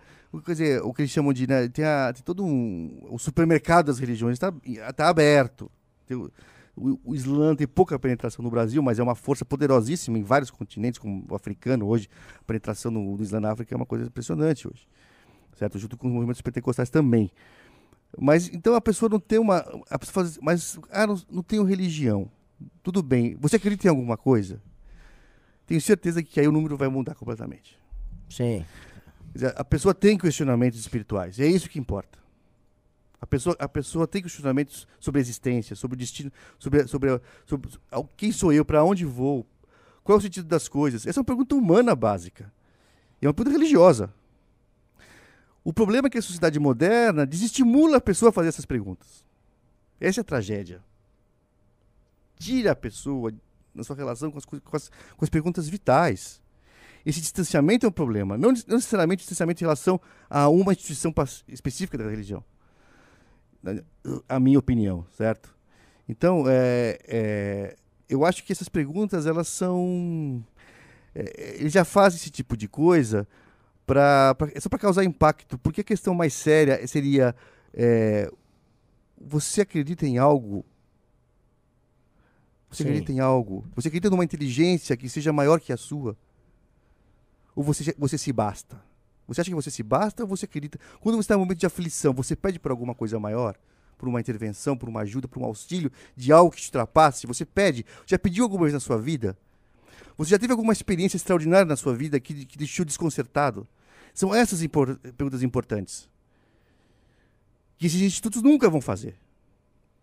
Então, é, na hora que você lê uma matéria dessa, você fala, ah, tá bom, é. É aquela coisa vazia de sempre, né? Aquela coisa pobre, que é, que é a linguagem da, da imprensa, né? Digamos, que de passagem. O Rio do Abreu mandou uma pergunta me zoando, disse, Renan, por que gosta de estudar sobre caçadores-coletores? Se estivéssemos nesta época, eu colocaria tu para pegar frutinhas ou cerisca nas calçadas. É, poderia. O, o pessoal que coletava era tinha mais sucesso diário do que o pessoal que caçava. Então, posso dar uma informação importante?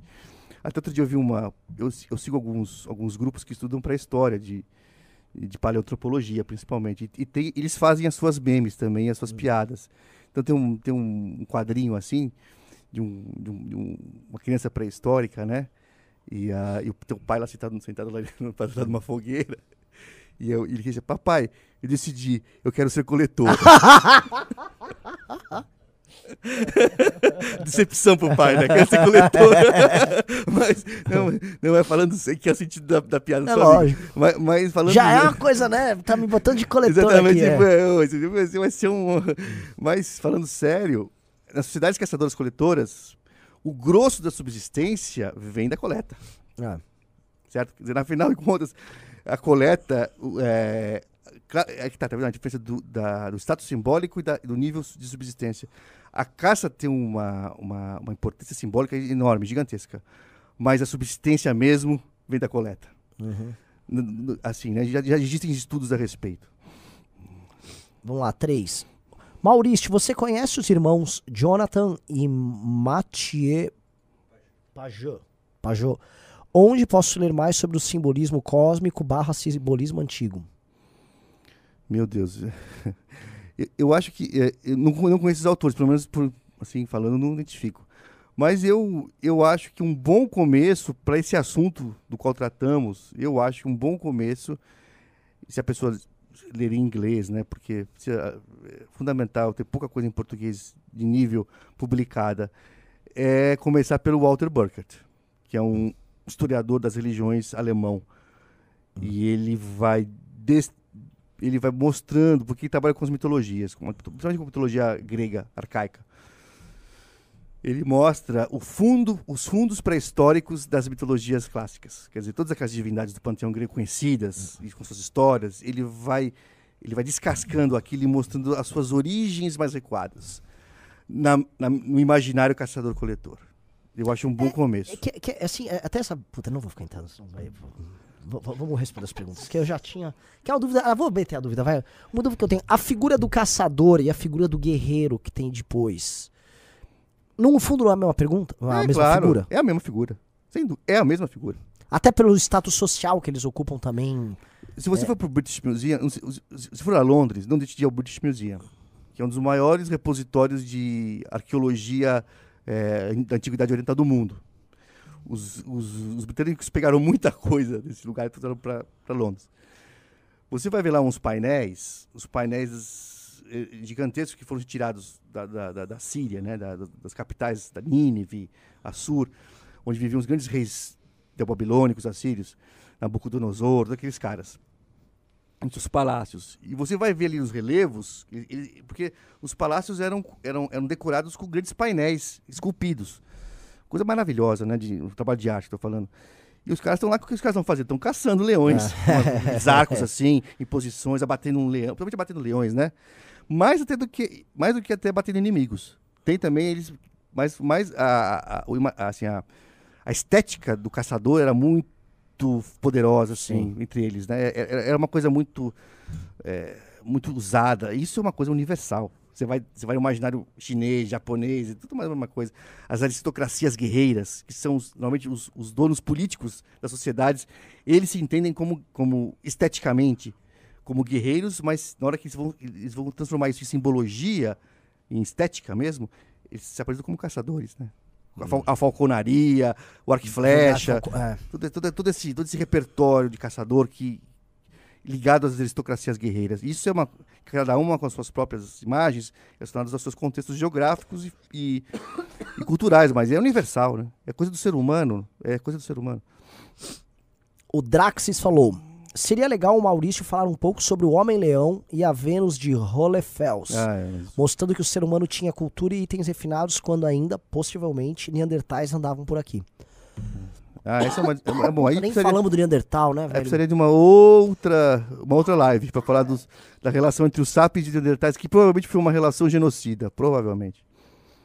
Agora, lá na Europa. Bom, falando daqueles caras das cavernas. Ah, não, não vai ter. Eu ainda tossindo igual louco aqui. Mas assim, a- a- desculpa, o caçador-coletor europeu, o Western Hunter Gatherer lá, ele tem uma composição genética muito alta de Neandertal. É, porque, é o, enfim, é o Sapiens que chegou, encontrou lá, e só depois veio o fazendeiro, mas ele. de- o- será que não tem alguma coisa cultural que foi deixada para Neandertal? Sabe? Não, não sei, sabe, mano? Ah, então ho- hoje, quer dizer, essa coisa da, essa coisa das- da, da, da cultura, hoje as- essas gerações mais novas, pessoal que nasceu a partir da década de 90 para cá, é, essas gerações mais novas, eles têm uma certa obsessão por reparações históricas, né? Então, assim como acontece com as minorias e com os grupos que foram dizimados pela superioridade técnica do mundo ocidental, existe uma tendência de, de, de alguma forma, reparar historicamente também os neandertais. É verdade, cara. Isso também Os pega. Neandertais? Isso também pega a mas, paleoantropologia. mas quem é que recebe se não tem mais? Não, então, mas Ah, os ruivos, pô. Não, mas não, não, não, não, mas não, Entrega não, pros mas- ruivos. Não, mas, não, mas é que tá. Então, o que, o que não, mas no sentido da hoje você tem uma série de estudos feitos por, por essa geração que procuram de alguma forma forçar que os neandertais também produziram patrimônio cultural Ah, É, de peso, entendi. que eles também eram produtores de cultura, que eles não eram seres boçais inferiores é, eu gosto dessa mentalmente aos sapiens.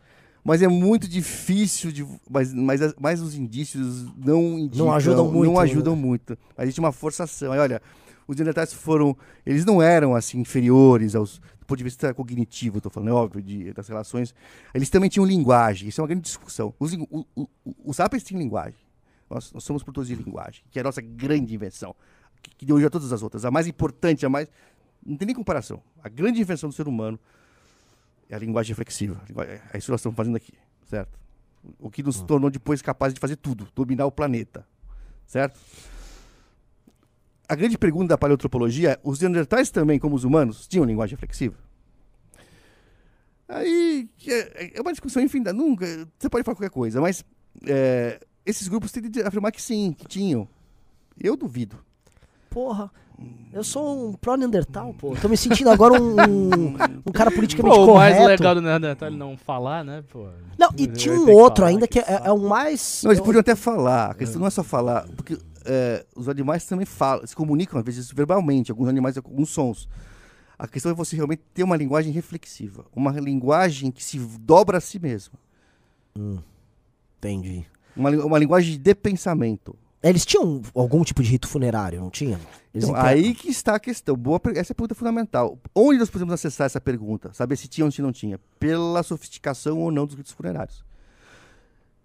Há uma sofisticação simbólica funerária dos neandertais tão da mesma, da mesma, da mesma assim, tão sofisticada quanto, um pouquinho mais, menos do que os sapiens? Não.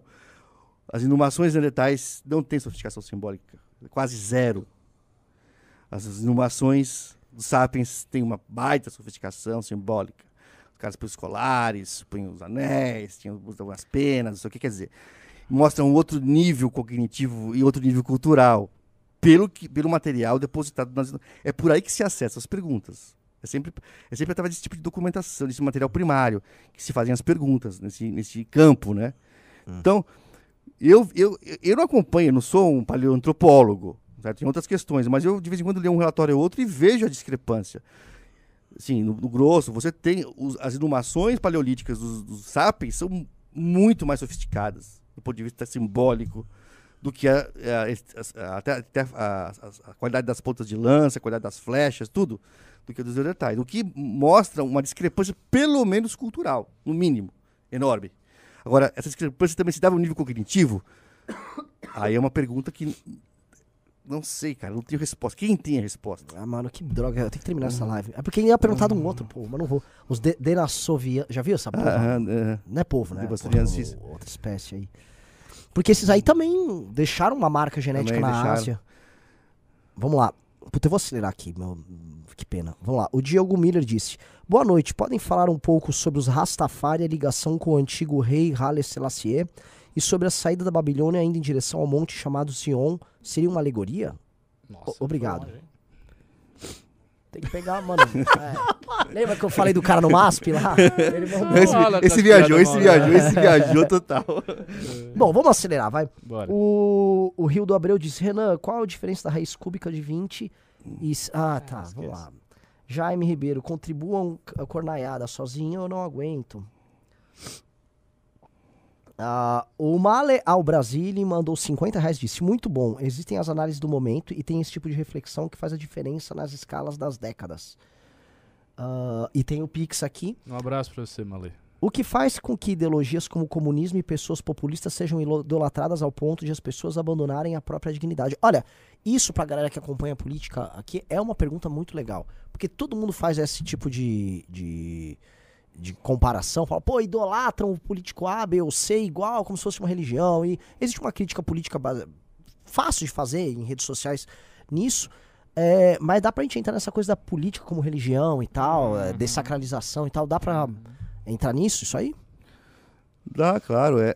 A questão é que nós somos seres religiosos. Um ateu é um ser religioso. Ele não pode tirar isso dele. É, um ateu não acredita, em geral, é, em concepções específicas do ser e de, divino. Certo? Ah, ah, eu, ah, não, eu não acredito que exista uma ordem é, transcendente, que está do outro lado, invisível, que age, que age por vários meios através da realidade histórica. Não acredito nisso. Isso é uma coisa.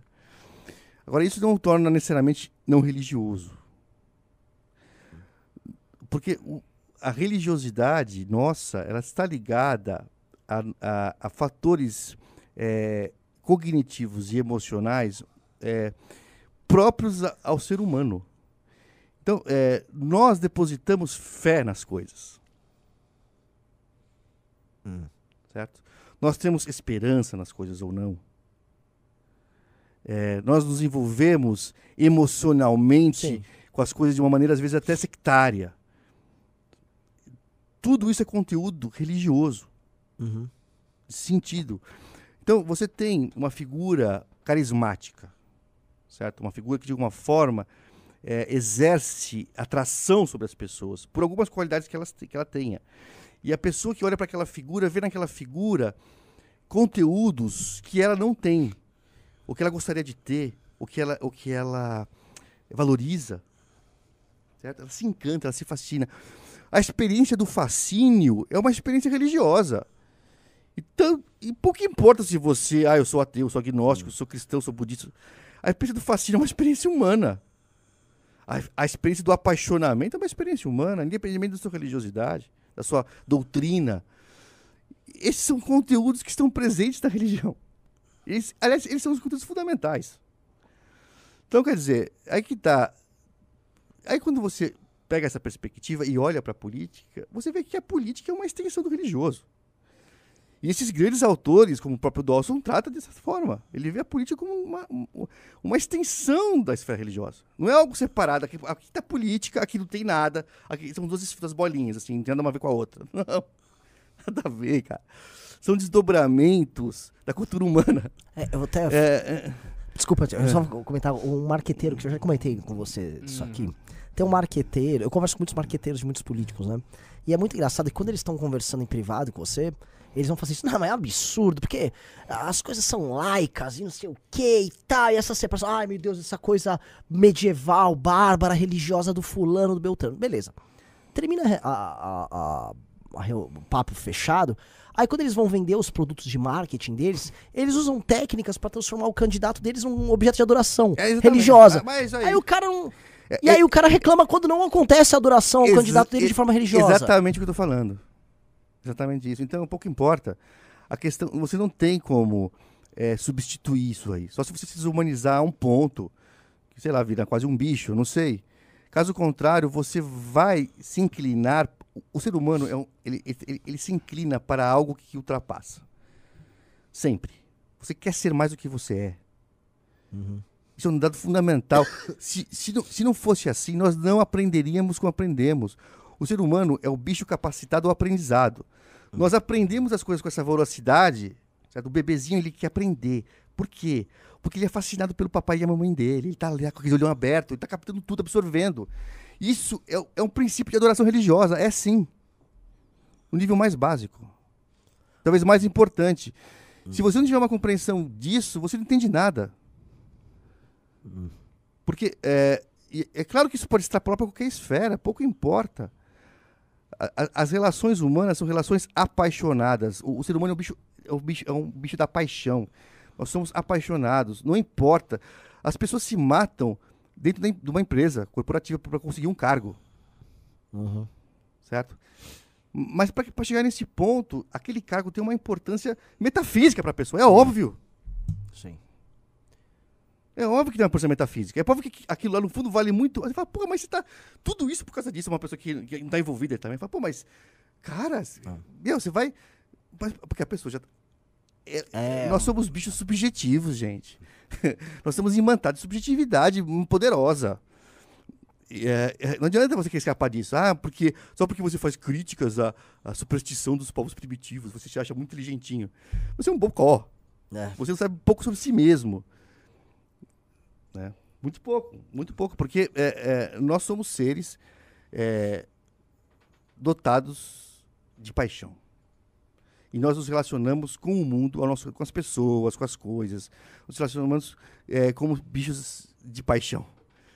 Quer dizer, não é só a questão é, é, mais assim, relação de causa e efeito direto. Existem níveis e níveis de sentido, de emoção, de conceitos, de uma série de coisas. É, coisa complexa. Sim. E a gente quer mais, a gente sempre quer mais. A gente quer chegar para a gente quer ver além. Você quer, você quer além. Essa é a base do progressismo. O progressismo que é eminentemente materialista e ateu, claro, nas suas correntes mais, mais midiáticas e mais, mais, mais visíveis. O que o progressismo é, se não a religião do futuro, Sim. certo? A busca da imortalidade, o transhumanismo. As buscas são as mesmas. São buscas religiosas. A busca da perfeição. Certo? A busca da beleza, do maravilhamento. As pessoas querem, as pessoas querem se maravilhar, querem se surpreender. Isso é tudo questão religiosa também. Agora, a questão é que depois, a ordem liberal, muito astutamente, com- como a ordem liberal controla a linguagem, muito astutamente separa as coisas e as pessoas, coitadas, não tem como se defender, e, porque isso já foi separado pela educação, não pensam sobre o assunto. Porque, já, porque a educação já separou tudo nos seus devidos compartimentos. Mas, mas é só. Isso é, um, isso é um ardil. Isso é um ardil. Por isso é importante de ler os grandes clássicos. Porque se ler os grandes filósofos, eles vão, eles vão tirar essas coisas das caixinhas e misturar para você depois. Você pega, você você- por isso que é importante ler Nietzsche, ler Freud, sei lá, sei lá. Entendeu? Ler eh, o Wegelin, Dawson, porque eles vão tirar essas coisas das suas caixinhas. E você vai, e se você vai poder voltar a pensar. Porque são grandes auxiliadores no pensamento, né? Mas, mas a, coisa está em caixinha, é só isso. A realidade mesmo, a realidade, ela é toda, ela está toda interrelacionada e ela é altamente complexa. E nós continuaremos para sempre sendo religiosos, para sempre, enquanto continuarmos sendo humanos. É, Para que não sempre. sei se dura muito, né? Nós, nós- nós vamos nos relacionar religiosamente com as coisas e com uns com os outros.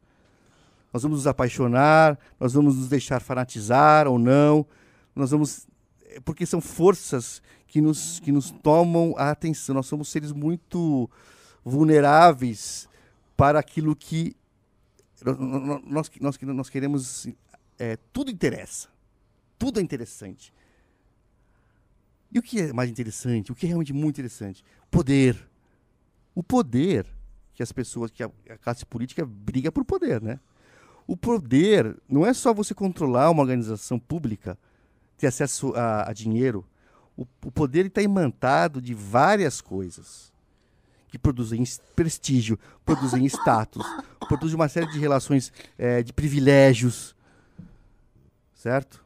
tudo isso é religiosidade correndo, correndo, correndo. Agora a pessoa fala, ah, é Estado laico. Pff, e daí? Aí vira papo da Gabriela Prioli, gente. Aí, aí não deu. Deixa eu ver, acho que. São esses? Galera. Ah, você me mandou? Ah, tá. O Thiago falou: parabéns pelo papo, muito bom. Tragam o Maurício Rig novamente para continuar a falar dos deu, do Deus sequestrado e dos indo-europeus. Galera gostou do Deus sequestrado. Ah, José Carlos disse: deveriam ter chamado de aula magna. A questão dos assírios que, me, que dispersaram os povos conquistados me fez lembrar das tribos perdidas de Israel que, Mas foram, isso mesmo, é isso mesmo, é isso aí. que foram conquistados por eles. Hashtag fora coach da montanha. A galera tá puta com, o- com o Marçal que veio aqui. O Johnny Clay disse: live incrível, nunca tinha visto a religião ou história dessa maneira. E o Vitor Hugo disse: Quando vejo papos sobre o fim de nações antigas, fico listando o que pode derrubar as atuais. Live cabulosa. Parabéns. A galera gostou, fico muito feliz, porque eu, eu tava. Depois da live com o coach da montanha, falei, mano, tamo ferrado. Olha o público aí que tá, tá chegando, tá esperando.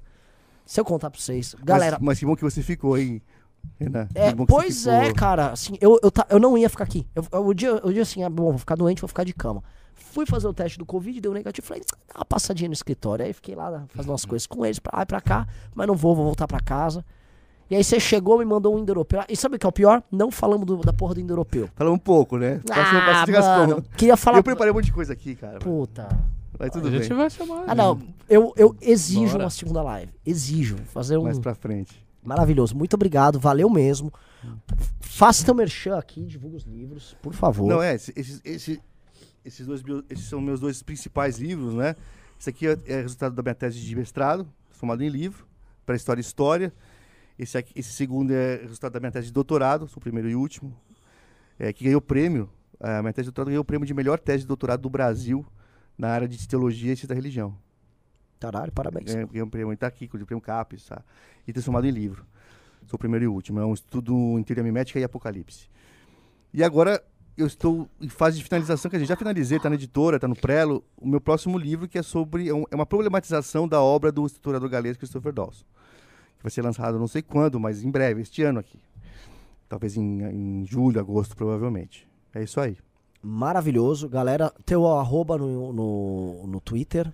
É, é arroba Maurício Gerrig. Maurício Gerrig. Sigam ele. Muito obrigado, Ricardo. É, e é isso. Sigam ele. Boa noite. E vamos comer.